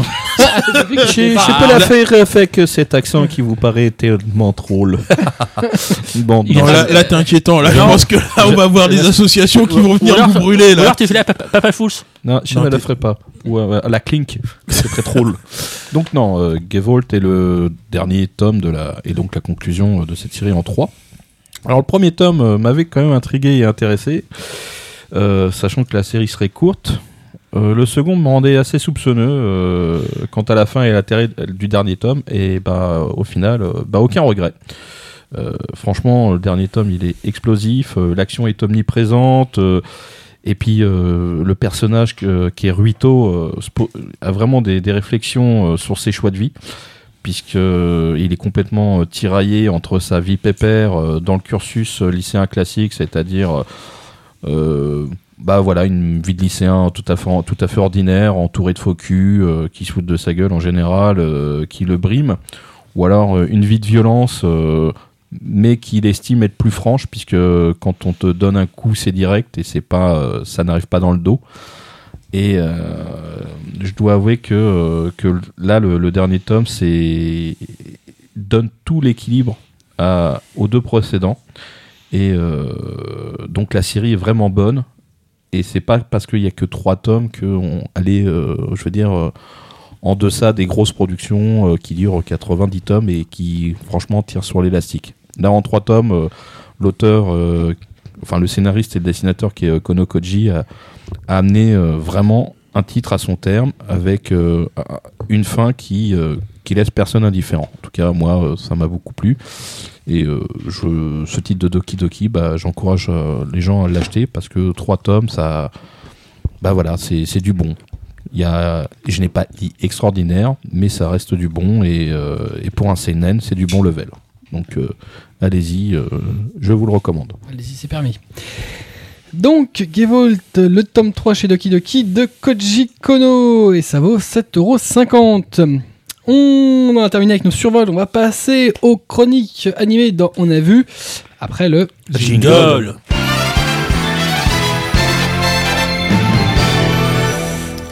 Les chroniques manga, on commence avec Atras. Euh, qui- Pas plutôt euh, vidéo, non? J'ai dit quoi Manga. D'accord. Je reprends les chroniques animées. Euh, euh, on commence avec Atras qui a vu le coffret Gonagai chez Black Box Edition. Voilà. Donc je vais déjà tout de suite pour calmer Kubo dire Alors on effectivement. dit Kubo. Kubo, euh, Ouais. c'est comme si j'avais un beau cul. Ce qui est vrai aussi. c'est vrai, mais, euh, pour ça, hein. mais, mais ça n'a pas de rapport. C'est-à-dire Strictement aucun. ce n'est pas du verlan. Hein, je... Wesh, cousin. Wesh, cousin, Kubo Donc euh, voilà. Tu représentes Effectivement, le i sur le i de Gonagai Je te du préfère l'arrêt au milieu. On est tous crevés, mais à ce point-là, ça, ça devient inquiétant. Puisque Il défriser. Puisque tu avais fait la remarque tout à l'heure, effectivement, sur le i de Gonagai, il y a la tête de Grandizer. Effectivement, Alors donc, sur le, respire, Guillaume, res- respire. le- dans sur le hit de Gonagai euh, Il n'y a pas, il y a la tête de Grandizer. De et, Goldorak donc, oui, enfin pour les, de Goldorak donc. les, oui, pour les Français, Goldorak. Oui, donc, Ouais. euh, et dedans, il y a- est-ce qu'il y a du Goldorak dans le Et coffret oui, j'en ai- euh, du coup, vous en avez profité pour faire. Oh, des morceaux de Goldorak dedans Voilà. Avec du vrai morceau de Goldorak Voilà. dedans. C'est quand même léger. Hein, c'est Ouais, bah, en même temps, voilà, c'est uniquement sur un des. Avec de la poudre de cornofulgure à sur, l'intérieur. euh, juste sur une partie des OAV, donc sur les, les OAV de Si- Shibikara Gonagai World. Et là, il apparaît. Bon, être honnête, c'est le seul endroit du coffret où il va apparaître. hein. En même temps, dans le reste, s'il sera apparu, ce sera inquiétant. Mais euh, Ah bah oui, parce que ça, serait juste bizarre. Bah si, dans Magin Kaiser à la limite. ouais. Ouais.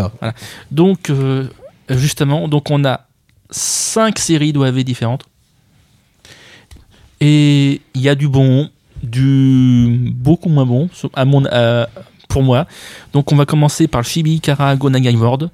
Donc 3 OAV de 45 minutes, sortis en 91, pour dire que ça date quand même celui-là. euh. Ouais. Mais bon, c'est peut-être le meilleur justement du volume. Plus C'est le truc vu- le plus drôle. Plus c'est vu, mais c'est. Ça bah, c'est le truc le plus drôle. hein. C'est Va dire ça à ton camembert que t'as laissé un mois dans. Ouais, mais ça se mange. Hein. Ouais, camembert. Euh, c'est une parodie, justement, ce, ce, ce Shibikara. C'est Devilman qui se retrouve. euh, Dans le monde de Gonagai, de tous voilà. ces personnages. Et surtout en, en mode SD. Super déformés. Voilà. Et ce qui le gêne, finalement, c'est de fait euh, qu'un héros, ça peut pas être en SD. Donc, c'est pour ça qu'il va combattre euh, et chercher euh, la source du mal. Donc, il va retrouver. Ça a l'air passionnant. Ah bah, c'est- mais c'est très drôle. Ah non, vraiment, Shibikara, c'est super drôle, il n'y a Voilà. pas de problème. hein. C'est, il va retrouver d'autres héros de l'univers, vu qu'il va tomber sur Mazinger Z, il va tomber sur Gunnizer, sur Jig, parle sur Gator Robot. C'est c'est des robots qui parlent. Ah, les pilotes parlent. Il y a les pilotes comme dedans Ah oui, oui, oui, Oui. euh, non, c'est pas les robots eux-mêmes. hein. On D'accord. voit les pilotes euh, humains, mais en format SD. euh, Enfin, donc Jig, super déformé. Jig, c'est particulier, c'est. Non, mais on, voilà, sinon c'est bien. Non, non, mais ça, c'est la partie intéressante. T'as Ouais. quoi d'autre dans ta boîte là? Il y a Shin Gator Robot versus Neo Gator Robot, 4 x 30 minutes de 2000. Et c'est bien? Bah, c'est un, un, un peu moins bien, selon moi, vu que donc euh, Est-ce que ça bouge? Ça bouge. Bon, de toute façon, il y a tout qui bouge, à part euh, un truc que je dirai à la fin. Euh, Ils se foutent sur la gueule euh, Bah, de toute façon, c'est- c'est- c'est- ça, c'est c'est que du- ça. Ah, mais faut y aller, c'est punchy du ou combat, pas c'est du méca. chiant. c'est du combat, c'est du méca, c'est bien. Ah, bah voilà, Voilà. le, le Donc méca euh, non, sur euh, Shin Gator Robot, ben suite à un malencontreux combat dans lequel Gator Robot a dû s'autodétruire pour combattre l'empire des dinosaures. Oui. Donc euh, L'empire des dinosaures. Enfin, l'empire des reptiles, c'est et en France, je crois que c'est l'empire des dinosaures. mémoire. L'empire des dinosaures. Denver. Le des dinosaures. Non, Voilà, mais on l'a fait, franchement- Tom, merci. Franchement, t'as pas honte. Non, il est Non. pas honte, justement, il est t'as pas honte. Ce mec n'a pas de limite. Voilà. L'empire de- Denver. du coup, l'île de Manhattan se retrouve rasée. Ah. Et du coup, ben, l'énergie Gator, donc l'énergie qui sert à alimenter les Gator robots, se retrouve interdite. Manque de bon, ben, par la suite, du coup, étant interdite, ils se basent sur une autre énergie, donc ils vont sur l'énergie plasma. Il va pas nous raconter les- toutes les histoires quand même. Non, mais c'est rapide, hein, t'inquiète pas. Le problème, c'est qu'il y a du bon et du moins bon, faut Je vivre. pensais qu'il démarre au diesel, mais bah, vas-y, continue. Voilà. Donc, euh, c'est du plasma, c'est limité en, pu- en puissance, et du coup, c'est à ce moment-là que l'Empire des dinosaures refait, refait son apparition. L'empire des dinosaures. Voilà. L'empire des cinq. Contre eux, tous les. Non, non, ouais. Ah. Ça, c'était violent. Je viens de mourir. Alors donc, Voilà. Et donc, l'Empire dinosaure réapparaît. Et donc, dans ce cas-là, peut-être le seul espoir de l'humanité, c'est le Shin Gator Robot. Le- et, et là, c'est c'est le drame. c'est le drame parce que on- ça, devient, ça, ça, ça frite dans tous les sens. Il y a, y a plus d'histoire. c'est- Voilà, ça part c'est- dans tous Mais on s'en fout de l'histoire, ça blast. Ça Ah oui, ça blast. hein, c'est il y a- Pacific Rim voilà. Ouais, En c'est un plus- peu. c'est- voilà. C'est c'est ça. en plus, a- au générique, on a Van Provect. C'est pas les c'est pas les plus mauvais génériques qu'ils ont fait. Hein. Non, mais ça va. Ouais. Certes, mais, euh, Mais après, ils ont pas fait l'animé, ils ont Bah juste non, chanté. ils ont juste euh, voilà. Est-ce que l'animé est bien Ils chantent pas Oui. pendant qu'ils se battent? Non. Non. Peut-être l'américain à la limite. Le, Non, euh, c'est anecdotique. ça. Non, si, non, parce que il est quand même, le Gator robot américain, c'est du nawak. Hein. Ouais, oui. Il est sur son cheval, il a un assaut, il a Ouais. des Ouais, c'est vrai flingues. qu'il est affreux. Il est affreux. Il est affreux. Il, il- a caché un cercueil dans la Maison Blanche et il y a une Gatling dedans, c'est génial. oui, c'est le- la, la sulfateuse de la mort qui tue. Donc euh, il est bien ce coffret techniquement parlant? Bah, techniquement, euh, le, euh, tout est bien. Mazin Kaiser aussi, c'est parfait. Mazin Death, ben, c'est le film, c'est un peu moins bien, mais bon, c'était pour clore la, la série. Et après, on passe au truc qui, franchement, me- me- m'a beaucoup, beaucoup moins plu. Le démon de Prince Enma. Mhm. Ben, c'est quatre démons qui ouvrent une, une agence de détective afin de pouvoir euh, retrouver tous les démons qui sont enfuis sur Terre. Et c'est très sombre, c'est très violent. Même, même si c'est juste suggéré parce qu'on voit pas les tripes euh, sur les murs, on voit pas les têtes décapitées, tout ça. Oh. Mais par contre, c'est quatre épisodes seulement. Et du coup, les persos sont pas hyper détaillés parce que du coup, ben, ils ont pas eu le temps de- d'expliquer qui, quoi, quoi, quoi, comment.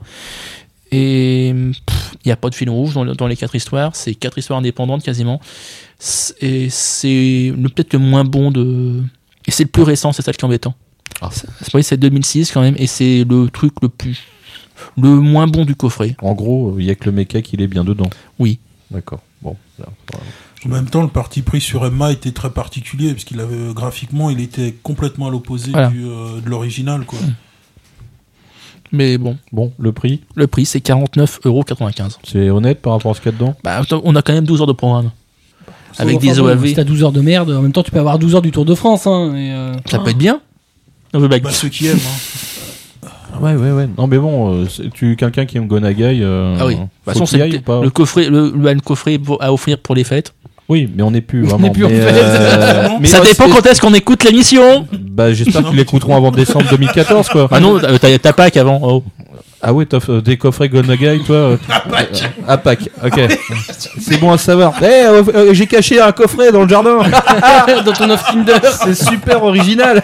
Bah, pour, le, pour le papa, plutôt. Ah ouais, Ouais, non, oui, mais bah, il pour va ton chercher- papa. Pour Eh, ton papa, il va chercher, il va chercher le coffret dans le jardin. Donc en fait, on peut l'offrir tout le reste de l'année, c'est pas un problème. Oui. D'accord. Ouais. Euh, faut aimer le mecha. Bah, c'est quand même le point fort du coffret. Voilà. Bon, bah, ça c'est dit. D'accord. Donc, euh, le coffret Gonagai chez Black Box, coffret Yeah. DVD. Ouais. Vas-y. À toi. À moi. moi, j'ai vu ce mois-ci Wonder Momo. Oh yeah. Voilà. Rien que le nom déjà donne envie. Chez Crunchyroll. Euh, alors, Wonder Momo, on suit dans Wonder Momo le quotidien de Momoko, une lycéenne qui rêve de devenir une célèbre chanteuse. Le, un jour, qu'elle se rend à une audition en métro, c'est important, elle tombe nez à nez avec un extraterrestre qui, ni une ni deux, ne lui parle pas et lui balance une boule d'énergie siglée d'un W dans le bide et se barre. C'est dangereux, Tokyo. Le, C'est-à-dire que c'est le le, Japon. D'ailleurs, c'est ça nous arrive à tous. Quand on va dans le métro, il y a un connard qui arrive, qui te balance une boule et qui se barre. C'est des choses Non. qui arrivent tous les jours. Non, j'ai un mec m'a vomi dessus. euh, Il y, a... pff, il y a un mec qui a joué de l'accordéon devant ça, moi. cette odeur Ouais, mais ça c'était avant. C'était avant. avant l'accordéon. Ah, c'était avant l'accordéon. Désormais, elle Le tout est, cumulé, cap- ça peut être mal. elle est donc capable de se transformer grâce à cette boule magique en Wonder Momo pour combattre des aliens qui veulent anéantir la Terre. Enfin, en tout cas, qui veulent venir faire chier sur Terre. Euh, Euh, donc c'est un alien qui lui file les pouvoirs pour contrer Moi, des des aliens. Voilà, mais c'est pas forcément les mêmes. Ok, d'accord. Voilà, Jusque-là, d'accord Tout va bien. Jusque-là, tout va bien. Il faudra un jour qu'on m'explique pourquoi les aliens, ils veulent toujours débarquer au Japon. Ouais. Ou alors à New York. Ça dépend de, euh, de quel pays réalise le truc. C'est pas faux. Voilà. Donc, euh, Wonder Momo, c'est un format court. Ce sont des épisodes de 5 minutes. Ah, ça va vite. Oui, bah. Trop ouais. vite. Ça, ça va Non, très très vite. Non, justement, peut-être que c'est, euh, ça va pas assez vite. j'ai senti une souffrance de 20 minutes. Donc, euh, tu vois, c'est pas forcément 5 minutes. 5 quand minutes même. fois 3 en plus. C'est pas 5 minutes ressenties. Ah, c'est, ah ok, Voilà. ça devait être violent alors. Euh, donc, c'est un format court de 5 minutes pour 5 épisodes. Ah, C'est produit par Bandai Namco Games oh pour euh, un nouveau jeu vidéo du même nom. A Enfin, priori, est un nouveau- ersatz, Oui, une voilà. réédition du, en HD du jeu original, puisque c'est un jeu vidéo à l'origine, Wonder Momo. Le mec qui a trouvé ce nom-là, euh, j'aimerais bien le rencontrer. Bah, en même temps, euh, Wonder Boy, c'était à la même époque, hein, quasiment. hein. Vraiment, Wonder Momo, quoi. Toilette Kid aussi. Très bien. Donc, Wonder Momo, c'est court, c'est Bon, pour les niais, vieux joueurs de NEC, Et- hein. c'est mauvais. D'accord, ça c'est fait. ça c'est dit. Là, je crois que. Voilà. Non, mais c'est- très clair. euh, Ça va trop vite. Il n'y a pas de fond. Il y a à peine de la forme. C'est, enfin, c'est pas bien réalisé. Ça va vite. C'est des plans séquences pourraves. C'est vraiment, on a l'impression que le mec il est super pressé. Vas-y, il faut qu'on arrive à la fin. C'est chiant. Non, c'est, euh, en bref, c'est, c'est quasiment plutôt, ils auraient dû foutre ça dans la, sur la galette du jeu, quoi. S'il y a une galette. Ah, il n'y a pas de problème. Il y, y aura 25 minutes de programme. Tu peux le mettre n'importe où. hein. ouais, tu- c'est bon. c'est- Le titre respecte les codes du Sentai et plus, généralement du Tokusatsu, euh, puisque c'est de ça dont c'est dont c'est inspiré. Euh, donc ces codes sont plutôt bien respectés, qu'on parle de chorégraphie ou des patrouilleurs, parce qu'évidemment tu as des patrouilleurs euh, ou des méchants, hein, puisque tu as toujours le grand méchant du Sentai qui arrive, qui se fait botter le cul. Euh, voilà, Et Euh, ceux qui n'attaquent jamais pendant le roll call, hein, mais bon, euh, c'est mais ça. le- oui, Et voilà. classique. oui. Donc euh, voilà, la métamorphose, moins elle. Par contre, euh, le costume est plus proche d'un truc. euh, comment ça s'appelle Momo Eater, euh, Momoider, c'est Ouais. euh, Pika Euh, non, donc c'est pas Momo Hider. Euh, C'était un truc qui, qui était sorti chez Kazé à l'époque en animé. Euh, Oula, ça remonte, putain. euh, c'est aussi machin Hider. Euh, c'est pas Momo Hider. euh. Bon, Oh, bref. je vois pas, c'est pas grave. Je vois pas- Elle avait aussi un, elle avait un costume avec une visière euh, où on voyait ses yeux. Euh, et le costume, euh, il ressemble beaucoup. Bref, il est pas super. Euh, voilà, le personnage est pas super, le costume est pas super, la série est pas super, les personnages sont pas super, euh, la mise en scène n'est pas super. Euh, voilà, Pourquoi En gros, c'est nul. c'est plat, c'est assez inintéressant. Pourquoi j'ai regardé Puisque quelqu'un sur Twitter m'a dit Ah, il faut absolument que tu regardes Wonder Momo, tu verras pourquoi. Donc j'ai toujours pas compris, si ce n'est me faire chier. Euh, mais Tu as fait quelqu'un sur, tu as fait quelque chose à quelqu'un Bah, sur Twitter Je, me crois que pose- c'était une base vengeance. Je me pose une question. Voilà. C'est un piège. It's a trap. je, je- je crois que j'ai passé les pires 5 minutes de ma vie.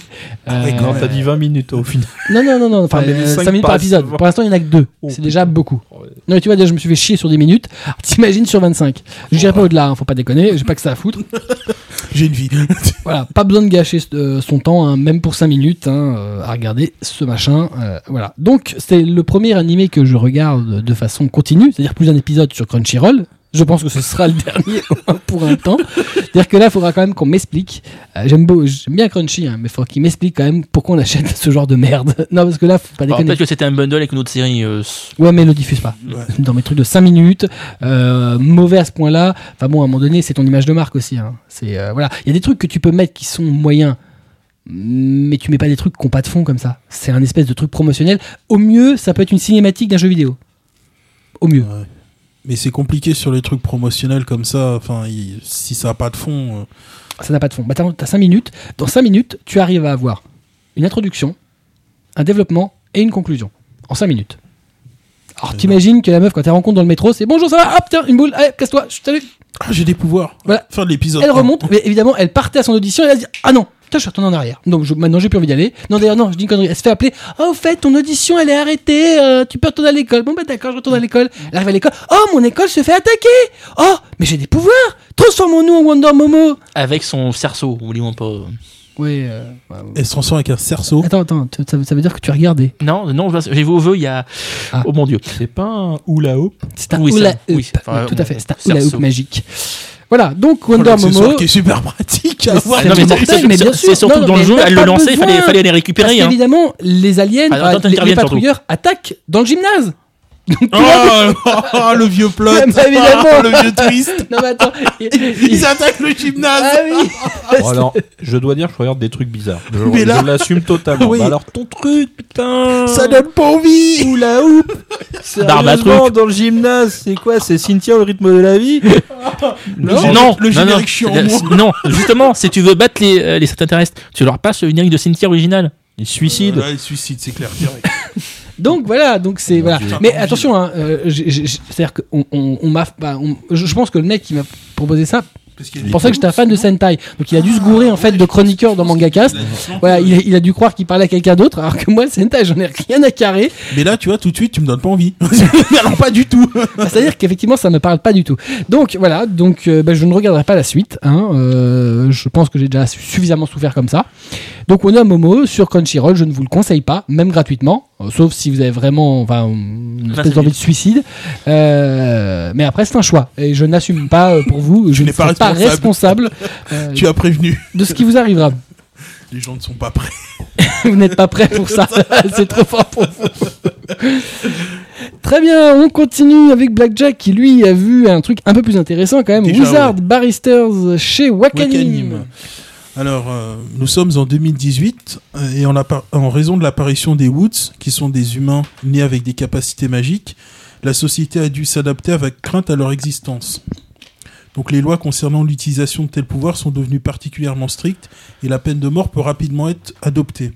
Comme les erreurs de justice ne sont pas rares, des wizards, des wizard barristers prennent la défense des Woods devant la cour en tant qu'avocat.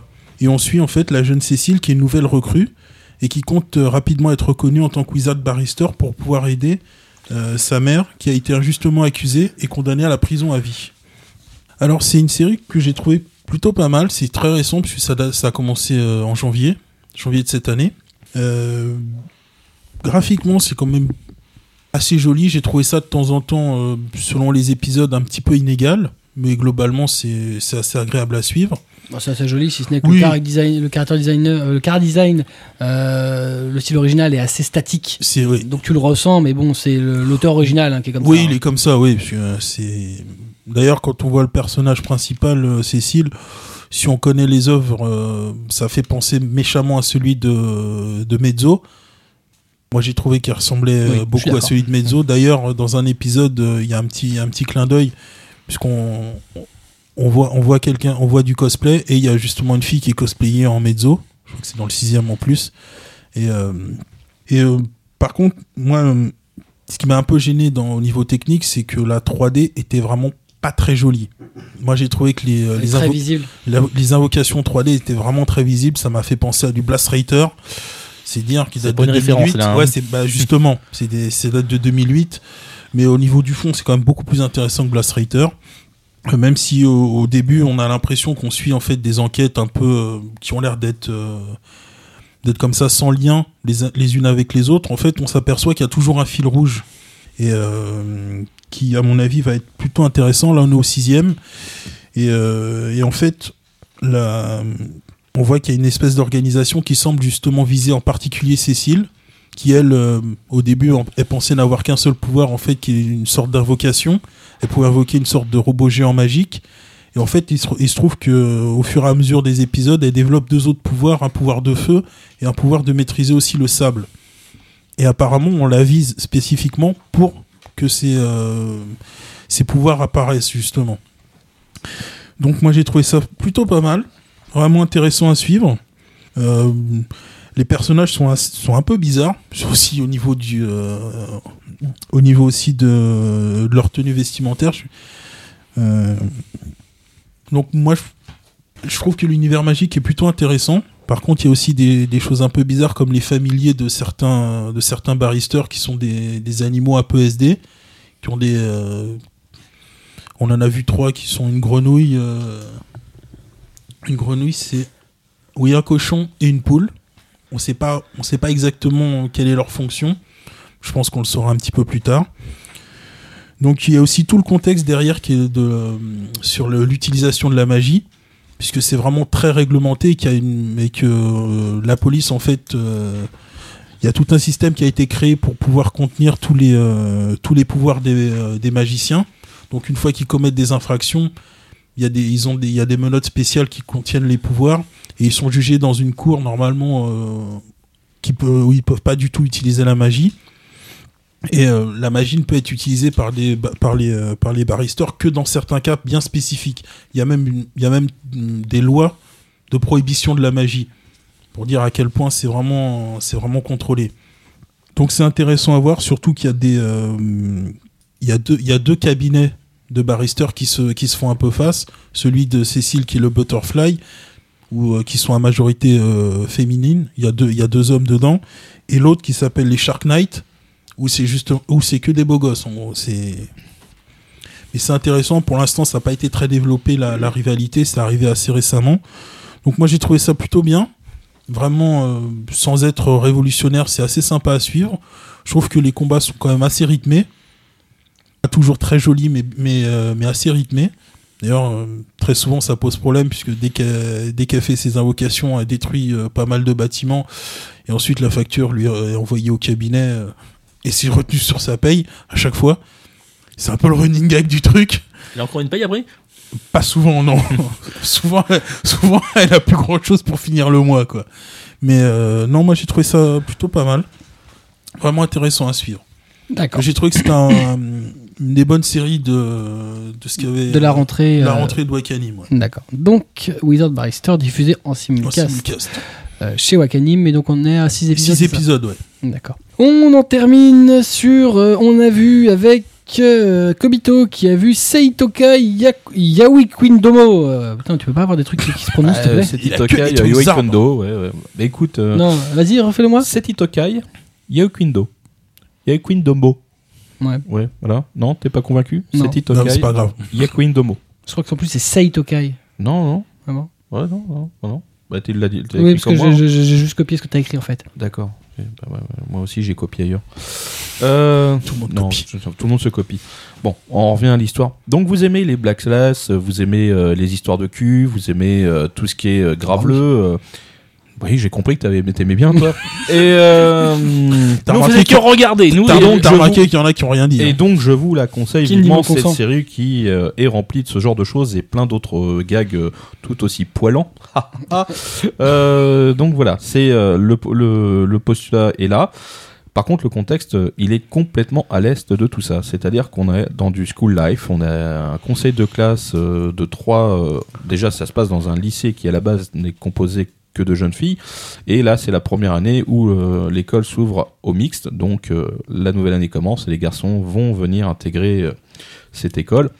Donc, toutes les blagues de cul possibles et inimaginables vont être amenées de façon complètement, on va dire, crédule ou amenées gentiment. mais ça tourne toujours autour du sexe.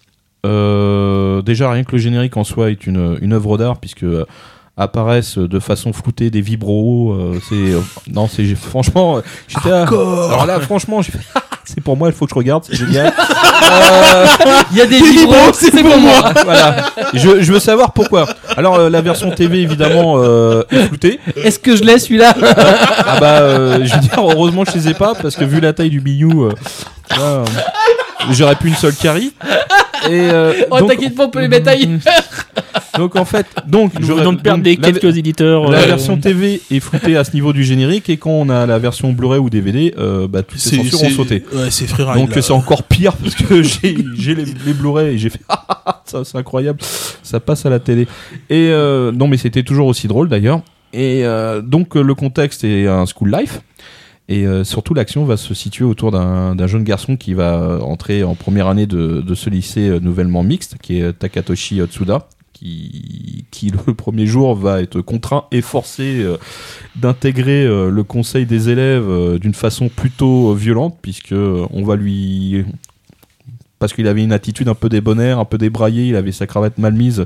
Donc la présidente, qui est Amakusa Shino, va venir lui replacer la cravate, est tellement fort que le mec finit presque par mourir d'étouffement. Et euh, par le truchement d'un espèce de pseudo-chantage, euh, elle va lui, lui ordonner d'intégrer euh, ce conseil des élèves pour qu'il y ait un représentant masculin euh, dans toute cette, euh, cette partie féminine, puisqu'elles sont trois et ne sont que des filles, donc ça serait pas vraiment la parité. Euh, donc euh, lui est là pour donner une voix à la partie masculine, et donc ce conseil est constitué de Amaku Sashino, qui est, euh, qui est une jeune fille qui est extrêmement sérieuse, rigoureuse, stricte, euh, mais qui part toujours dans des délires érotiques euh, et qui imagine Tsuda toujours dans des scènes complètement sexuelles, dans des poses pas possibles. Donc elle se met une fixette sur sa braguette. Il y a aussi la, la secrétaire qui est. C'est le même jeu de mots. Hein. Ouais, ouais, Fixette braguette. Ouais, je sais, ouais. La secrétaire Shigiko Aria, qui est extrêmement riche. Alors, elle, c'est la, la bimbo par excellence. Riche, un corps superbe, euh, mais complètement. euh, Complètement con. Ouais, en fait. Enfin, elle, elle est simple, en fait. Et euh, elle, elle est toujours dans des délires du genre Oh, mes parents m'ont procréé derrière un arbre. euh, le soir, mes parents euh, font des bruits bizarres. Alors, euh, on voit la scène. Le, le père, à première vue, est amateur de sadomasochisme. Donc, on voit sa mère en train de le fouetter. Euh, non, non, une ambiance saine et colorée. Et, euh, et puis en haut, dernier, euh, dernier personnage qui est quand même un peu en retrait de ces, toutes ces histoires de cul, c'est la, comptable qui est une, une élève, qui s'appelle Agimura Suzu, qui a une particularité, elle est vraiment très petite pour son âge, elle a 16 ans, elle est vraiment très très petite. Et on la décrit toujours. Alors quand on regarde une scène où tous les personnages apparaissent, c'est-à-dire les, la, vice-présidente, le président et la secrétaire, on voit jamais son visage. Elle est toujours pointée par une flèche dans le décor parce qu'on ne voit, on voit que le haut de son crâne, tellement elle est petite. Donc, euh, par contre, elle compense par un, un, un QI super élevé. Elle a un QI de 180, euh, elle parle anglais couramment, elle fait euh, des calculs à, à 10 chiffres, voilà, elle compense par ça. Mais sinon, l'ambiance, là, c'est pour planter les personnages, et sinon, l'ambiance après, c'est que des vannes pourries, que des gags autour du cul, sur les vibros, euh, sur des, euh, des, vieux sous-entendus. Et euh, à la base de, cet animé, il y a un bouquin. Et en fin de compte, l'animé est une adaptation des chapitres. Alors des fois, ils, partent, ils font des gags complètement originaux pour la version TV, mais la plupart sont vraiment adaptés du bouquin. D'ailleurs, il y a même des, des épisodes où c'est signifié avant même le gag, c'est-à-dire que ça fait référence, au chapitre temps à temps. Et euh, j'ai trouvé euh, ça vachement, euh, vachement drôle, super décalé par rapport au Japon. On à ce qu'on peut espérer ou croire du Japon, c'est-à-dire, certes, pas, complètement coincé à ce niveau-là, mais, mais vachement potache. euh, c'est très drôle. C'est euh, les personnages sont complètement barrés. Euh, Il y a une galerie impressionnante d'ailleurs, puisque comme il y a une école, ils ont pu se faire plaisir. C'est vrai que c'est centré beaucoup autour des, jeunes filles, puisque les éléments masculins, la limite, ils sont là. Les, autres mecs qui sont dans l'école, parce qu'il n'est pas tout seul, euh, bah, on les voit pas, ou alors ils apparaissent genre deux minutes, même pas. Il y, en a un qui revient, c'est un running gag. Il fait non, non, je ne suis pas mort, je suis toujours là. Au bout de 12 épisodes, on t'a pas vu du tout. Mais en fait, il sert à rien, lui. C'est toujours. euh, c'est vrai que la, majori- la majorité des gags tournent autour euh, des jeunes filles et euh, de Tsuda, qui est le seul unique élément masculin de cette histoire. Et c'est en fin de compte, c'est une série qui a, qui a a priori beaucoup de succès en dehors du bouquin, puisque déjà ça a commencé pour l'animé en 2010. euh, c'est le studio Go Hands qui a qui produit cette série. Euh, Il y a euh, en gros euh, presque 20 ah ouais, ouais, il y a deux saisons. Oui. Et il y a euh, 8 OAV de, 2000 de 2012 à 2013 il y a- et il y a déjà 7 épisodes pour la seconde saison de 2014, plus un auto OAV de 30 minutes. Euh, non, c'est vraiment un truc qui perdure dans le temps. Ça, c'est c'est la première fois que je vois ça sur, euh, sur ce genre. Et à première vue, ça plaît beaucoup. Alors, il y a les épisodes TV. Dans les épisodes TV, en fait, il y a même des petits homakés, des petites scénettes en plus qui, qui ne sont pas dans l'histoire. Euh, moi, ça m'a fait vraiment, euh, beaucoup rire. Et, euh, puis, pas, forc- pas forcément très léger tout le temps, mais vu le contexte, school life, puis c'est super beau. Ça, par contre, graphiquement, au niveau de l'animation, c'est super propre. c'est impressionnant de voir une qualité de, production de ce genre pour ce que c'est. Non, là, j'étais plutôt bluffé. Donc, euh, si vous voulez vous, vous marrer sur des trucs assez graveleux, euh, ouais, je vous le conseille celui-là. D'accord. Donc, Seitokai, il y a Queen Domo, euh, sorti chez personne. Euh, donc, l'animé délire de Kobito de ce mois-ci. Tu regardes vraiment des trucs chelous, toi. Ah, Ça, je peux- Les animés chelous de Kobito, on va faire un jingle pour lui. Chelou Ouais, ça va être ça, ouais. La séquence Kobito. Ouais, quand ça tombe. Chelou On va passer au coup de cœur et au, Au coup coup de, de- gueule. Hmm. Après, le... Le jingle.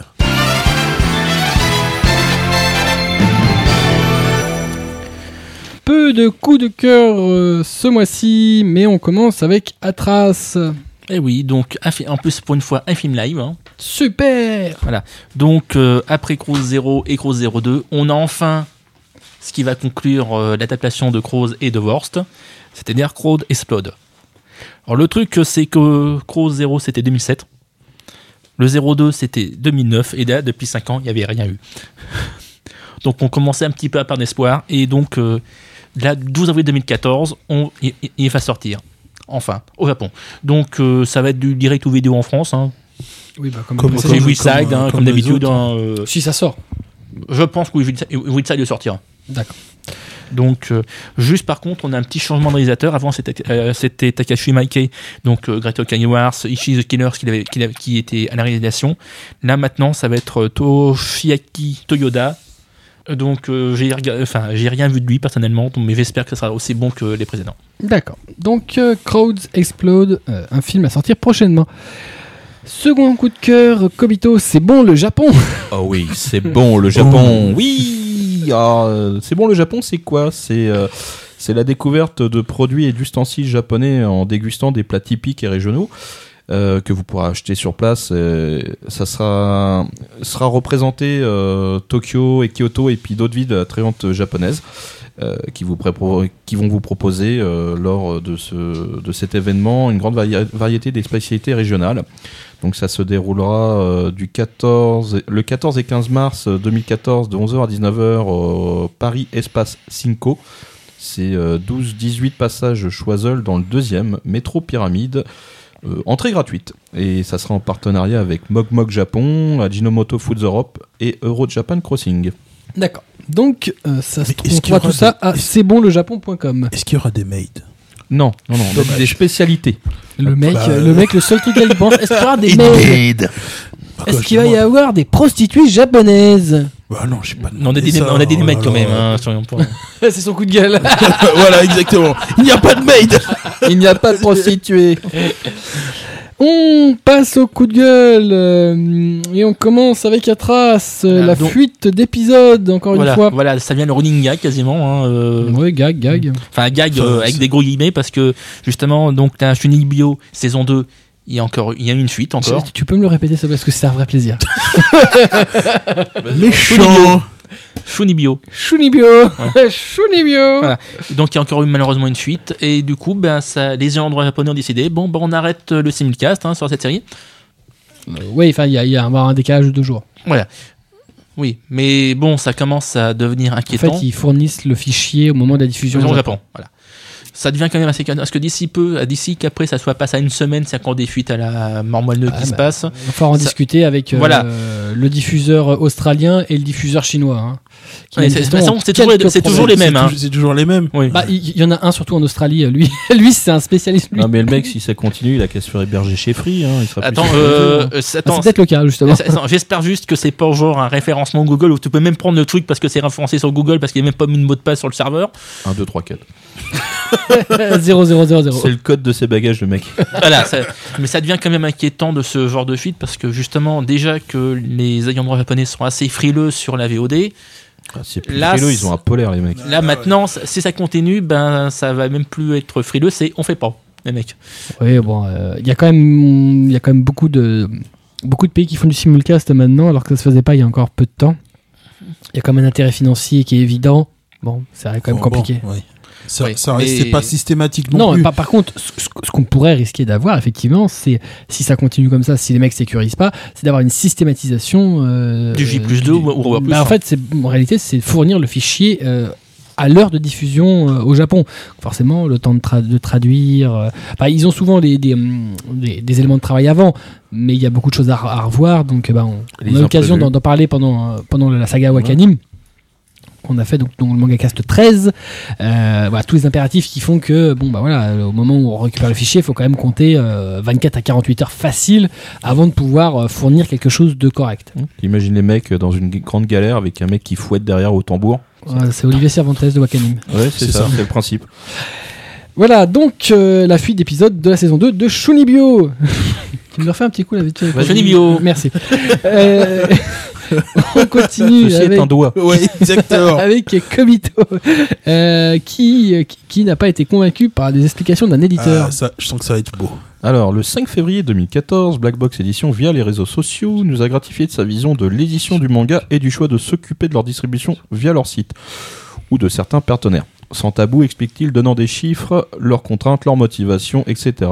Et c'est très bien qu'un éditeur euh, communique, mais il y a quelques petites choses qui me perturbent, et je dois le dire. Déjà, je citerai un passage. Cette contrainte de ne pas avoir de distributeur est une bonne chose pour le client, car cela nous oblige, nous éditeurs, à être plus à l'écoute et à chercher des idées à nous donner à 100%, à ne pas nous endormir sur les avances que nous aurions eues avec un distributeur.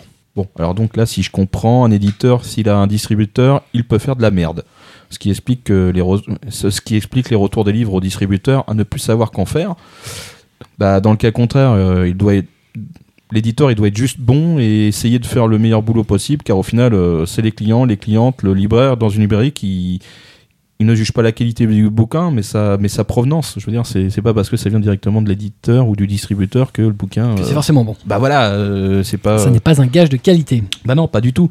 Et et puis là, bah là, là, je vais, je vais plus être chroniqueur, là, je vais être libraire. euh, ce qui me pose un gros souci, c'est de proposer ces, c'est proposer ces titres, mais c'est, le- J'aimerais bien les proposer, mais c'est le principe de l'achat ferme. C'est-à-dire que même si le titre ne se vend pas, je dois conserver les titres et laisser mourir dans mon stock. Alors que de façon générale, euh, tous les autres auditeurs, euh, Tous les autres éditeurs.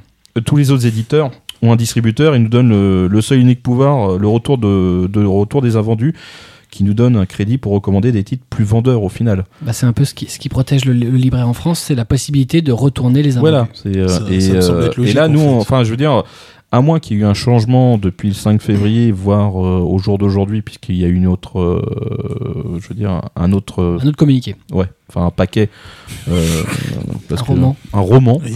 Euh, je vois pas les- un changement vis-à-vis des libraires. Ou alors, on m'a pas communiqué cette information, j'ai pas été contacté dans ce mais de sens-là. toute façon, c'est évident qu'il n'y a, pas de retour possible. Enfin, je veux dire, il faut, faut quand même se mettre. Alors, pour un peu expliquer, puisque là, effectivement, il se met beaucoup du côté libraire et pas beaucoup du côté euh, client. euh, le système en France, c'est qu'effectivement, un libraire, il peut commander euh, X bouquins. Il lui arrive même qu'on lui impose une quantité. C'est arrivé Ouais, ça arrive là. fois. Euh, donc, en fait, euh, bah, on sait qu'on va en vendre que deux, mais on t'en envoie quand même 20. Euh, mais au moins, euh, la loi française protège, et ça c'est bien fait, euh, le libraire, au bout d'un certain temps, peut retourner ses invendus et à recommander. Euh, avec une rotation qui est régulière, puisqu'on peut récupérer en règle générale un livre sous 48 heures maximum. Oui. Euh, en l'occurrence là, vu le système qui est fait par Blackbox, qui n'a pas de distributeur, qui s'auto-distribue, euh, évidemment, euh, il peut pas se permettre de euh, t'envoyer deux bouquins par-ci, de t'en renvoyer quatre par-là, et d'en récupérer et de se retourner X volumes après si tu les as pas vendus, parce qu'en fait, lui, il paye tout. Il paye l'envoi, il paye la réception. Effectivement, quand tu un distributeur, tu as tous les bouquins de, ce distributeur. Donc, en l'occurrence, en manga, tu as pour un distributeur donné, tu as X éditeurs qui sont euh, distribués par ce mec-là, par cette structure-là. Ce qui fait que tu as quand même un volume qui est beaucoup plus grand. Donc, ils ont une structure de distribution, ils ont une structure de stockage, ils ont une structure qui, qui est faite pour ça. D'ailleurs, les distributeurs ne font que ça, même s'ils sont adossés à des grands groupes d'édition. Mais ils ne font que ça. Euh, en général, ils sont assez chers d'ailleurs. Ils peuvent même s'occuper du pilon. Donc en l'occurrence, si l'éditeur ne veut plus récupérer ses volumes, il peut les détruire, euh, le faire pour lui. Là, en l'occurrence, s'il n'a pas de distributeur, évidemment qu'il va pas reprendre tes bouquins. Bah, t'imagines, toi, pour lui, c'est quasiment, c'est un envoi colissimo à chaque fois. Ah ouais, ça coûte c'est- 5 euros pour te l'envoyer, tu me renvoies, ça me coûte encore 5 euros. Bah, si tu veux, Oui, c'est. Voilà. Mais même si tu fais du retour, à la limite, c'est à tes frais. Euh, chez eux, c'est à tes frais. Oui. Ah bah oui, bah évidemment. Voilà, je veux dire, je reçois le colis, si j'avais l'occasion de pouvoir les retourner, il faudrait que je les renvoie Voilà, à mes aussi. ça- ça- ça me- ça me paraît logique. Ah oui, mais S'ils tu- acceptent de te les reprendre. Voilà, ce qui ne sera, ce qui n'arrivera pas Bah pour non, le mais moment. peut-être. Mais bon, il n'empêche, de toute façon, Mais- si tu étais obligé de les renvoyer à tes frais, euh, Mais un distributeur. la marge euh, est loin d'être suffisante pour. euh, Mais quand tu es un distributeur, ok, tu payes des frais de retour, bien sûr, puisque tu payes quand même un, un livreur, mais euh, c'est pas à ce niveau-là, parce que t'imagines, toi, si tu non, c'est- retourner les bouquins. C'est euh, noyé dans la masse. Oui, bien sûr. Non, mais là, le. C'est le système qui est fait comme ça. Ce qui fait qu'aussi, les gens, enfin, les libraires commandent avec confiance suffisamment d'exemplaires là où ils seraient frileux habituellement. S'ils n'avaient pas de possibilité de retour, euh, ils en- ils là où ils commanderaient 10, là ils t'en commanderaient 2 pour être sûr de pas de pas être dans la merde. Euh, là, puisqu'ils savent qu'ils ont la possibilité de retour, ils vont t'en commander X et ils vont pas t'en vendre logiquement plus que, euh, que la, la- la quantité frileuse, la, dire la moyenne basse euh, qu'ils imaginent vendre, euh, c'est assez logique. Au pire, sur 10, s'ils envisageaient d'en vendre 2 minimum, ils en vendront 4-5. Bon, bah, ils, en, ils en retourneront à quoi 4-5 peut-être sur la dizaine. Au final, ils en ont vendu le double de ce qu'ils avaient pu imaginer s'ils avaient vraiment, s'ils n'étaient pas sûrs du produit. C'est aussi la force de ce système-là. Le fait de ne pas pouvoir le faire, bah, euh, c'est forcément beaucoup plus compliqué. Dès lors que tu passes pas par un réseau de distribution, euh, en règle générale, c'est voilà, euh, les bouquins sont plus difficiles à récupérer. Vis-à-vis de. C'est pas le seul éditeur à faire ça et vis-à-vis de Black Box, ce que je comprends pas, c'est que c'est pas des nouveaux qui arrivent, mais des éditeurs plus jeunes comme Komiku ont déjà un distributeur plutôt très sérieux et euh, arrivent à faire une ils sont chez qui Macassar Non, ils sont chez Interforum. Interforum déjà avec, avec, euh, avec Kiun. Mais ils y sont euh, déjà depuis le début. Parce qu'il faut, faut avoir un beau pédigré pour aller chez Interforum. Bah, il faut les convaincre surtout. Hum, faut avoir, enfin, faut Non, non, assurer un faut- chiffre d'affaires. Faut, hein. faut les convaincre. Bah, tu peux pas assurer, tu viens Ah d'arriver. c'est ça le problème. Voilà, donc euh, je veux dire, c'est faisable. Mm. Donc euh, moi, ça me, ça me perturbe de, de ne pas pouvoir pou- proposer ces titres directement euh, en étant moi-même rassuré de, de ne pas me retrouver bloqué avec un stock. Mais c'est vrai qu'on a la preuve en face d'une maison d'édition qui est pas beaucoup plus grosse, euh, Komiku, euh, Ouais, et qui a fait le, pari ouais. inverse. euh, parce que voilà, euh, effectivement, enfin, euh, Black Box se défend en disant que, que alors limite si c'est dans le sens de, de- des lecteurs. Là, euh, permettez-moi d'en douter. Euh, c'est avant tout dans le sens de l'éditeur, et là où je peux comprendre qu'effectivement ça permet bah, logiquement euh, une rentabilité bien plus forte. C'est logique. Hein, Mais je euh, comprends la logique. ah, mais oui, bien sûr, euh, parce que le- le- le- la distribution coûte très cher. C'est évident, Mais bien on sûr. est d'accord, ça c'est ça c'est mais euh, indéniable. mais euh, au-delà de penser à, à, à, effectivement à, à soi en tant qu'éditeur, faut penser aussi. Enfin, moi, je pense qu'il faut penser au grand public, euh, à toucher le plus largement possible les gens. Et c'est pas avec ce réseau de distribution, ça ne sera jamais avec ce réseau de distribution qu'on pourra faire ça. Bah, c'est juste impossible. L'avantage d'un distributeur, c'est qu'il on est visible partout. Bah, on distribue, on, il distribue à la Fnac, dans les grandes Potentiellement, surfaces. on peut être partout. On peut être partout. Bien sûr. C'est ça la Et force. là, tu peux pas. En plus, tu peux pas juger du produit tant que tu l'as pas reçu. Ah non, c'est compliqué. C'est, est peut-être très bien le Non, produit, mais en j'en plus, sais ouais, rien. c'est ça, ils envoient même pas d'échantillons. euh, Bah non, et puis bon, je veux dire, euh, je veux dire, toi en tant que lecteur qui commande le livre via leur site, tu le reçois, tu Euh, sais pas quelle qualité mais tu tu sais pas ce que Bah, tu vas avoir. ils ont eu des problèmes puisque sur leur premier titre, euh, dont je me souviens plus le nom, ils avaient des problèmes de qualité. Qualité d'impression, qualité de façonnage, euh, ils, avaient, ils ont eu des gros problèmes. Euh, voilà, ils ont vendu un, pro- un produit qui n'était pas fini. Alors en plus, c'est dommage parce que tu payes, euh, en termes de tarifs, on, a, on est dans, le- dans les tarifs habituels. Euh, moi, ça me choque pas hein, que l'éditeur fasse plus de bénéfices, à la limite, si, si c'est plus difficile, mais faut fournir un. Je crois que c'était Manami le titre, ou un truc dans ce genre-là. bah, faut, faut- faut mais- que le service derrière soit impeccable. faut quoi. que ce soit parfait. Ouais. Et bon, voilà, après, moi, je le redis, hein, c'est pareil. hein, c'est, le, moi, ça me quand même pose quand même un vrai problème euh, la non-accessibilité au grand public, la non-accessibilité au plus grand nombre. C'est euh, moi je vois pas le manga comme un produit élitiste ou exclusif euh, qu'on doit distribuer sur sa seule boutique en ligne ou éventuellement puisque c'est ça, hein, t'es aussi distribué a priori sur Amazon de ce que j'ai cru comprendre. Ouais. Que- mais il y a- bon, il y aura des partenaires libraires, mais ce sont des gens qui auront commandé, voilà. mais il n'y en a pas beaucoup a priori. hein. Non, bah non, mais je peux comprendre. C'est C'est-à-dire que par exemple, tu sais que tu l'auras jamais à la Fnac. La Fnac n'acceptera pas ça. Après, il y a peut-être des, des- Fnac.com il y a peut-être des dérogations. euh, Il y a peut-être euh, plus de facilité à placer X euh, qu'un dans une grande distribution comme ça que chez un petit libraire qui en commandera que 10. Je suis pas sûr qu'ils acceptent ce principe-là. Je Ah bah, dire que la dis- grande distribution, s'il n'y a pas de retour, ils les prennent même pas. Ah oui, c'est clair. Il n'y a pas de discussion. hein. Si jamais on en trouve, hein, ça prouve que c'est faisable. Ça me fait, ça me fait penser un peu à l'époque où, euh, où, par exemple, les, les éditions Tonkam, on les trouvait que chez eux. C'était pas du tout euh, dans, le, dans le réseau de distribution. euh, Si, si, c'est c'était leur, c'est leur réseau de distribution de Tonkam. Tu ne trouvais pas qu'à la boutique Tonkam, mais c'est leur réseau de distribution puisqu'ils distribuaient du produit japonais. Ouais, c'était Ouais. en fait la VPC grossiste, Ah, c'était la euh, VPC mais il fallait que tous les gens prennent. Enfin, ça, ouais. c'est encore autre chose. Voilà, donc, euh, donc voilà, c'était les explications de, de, de Black Box qui, les multiplient en ce moment, euh, qui communiquent beaucoup, euh, ce genre de choses, et, avec des, même des chiffres, puis des expli- explications. bah, c'est pas, ça me paraît pas très simple, enfin bref.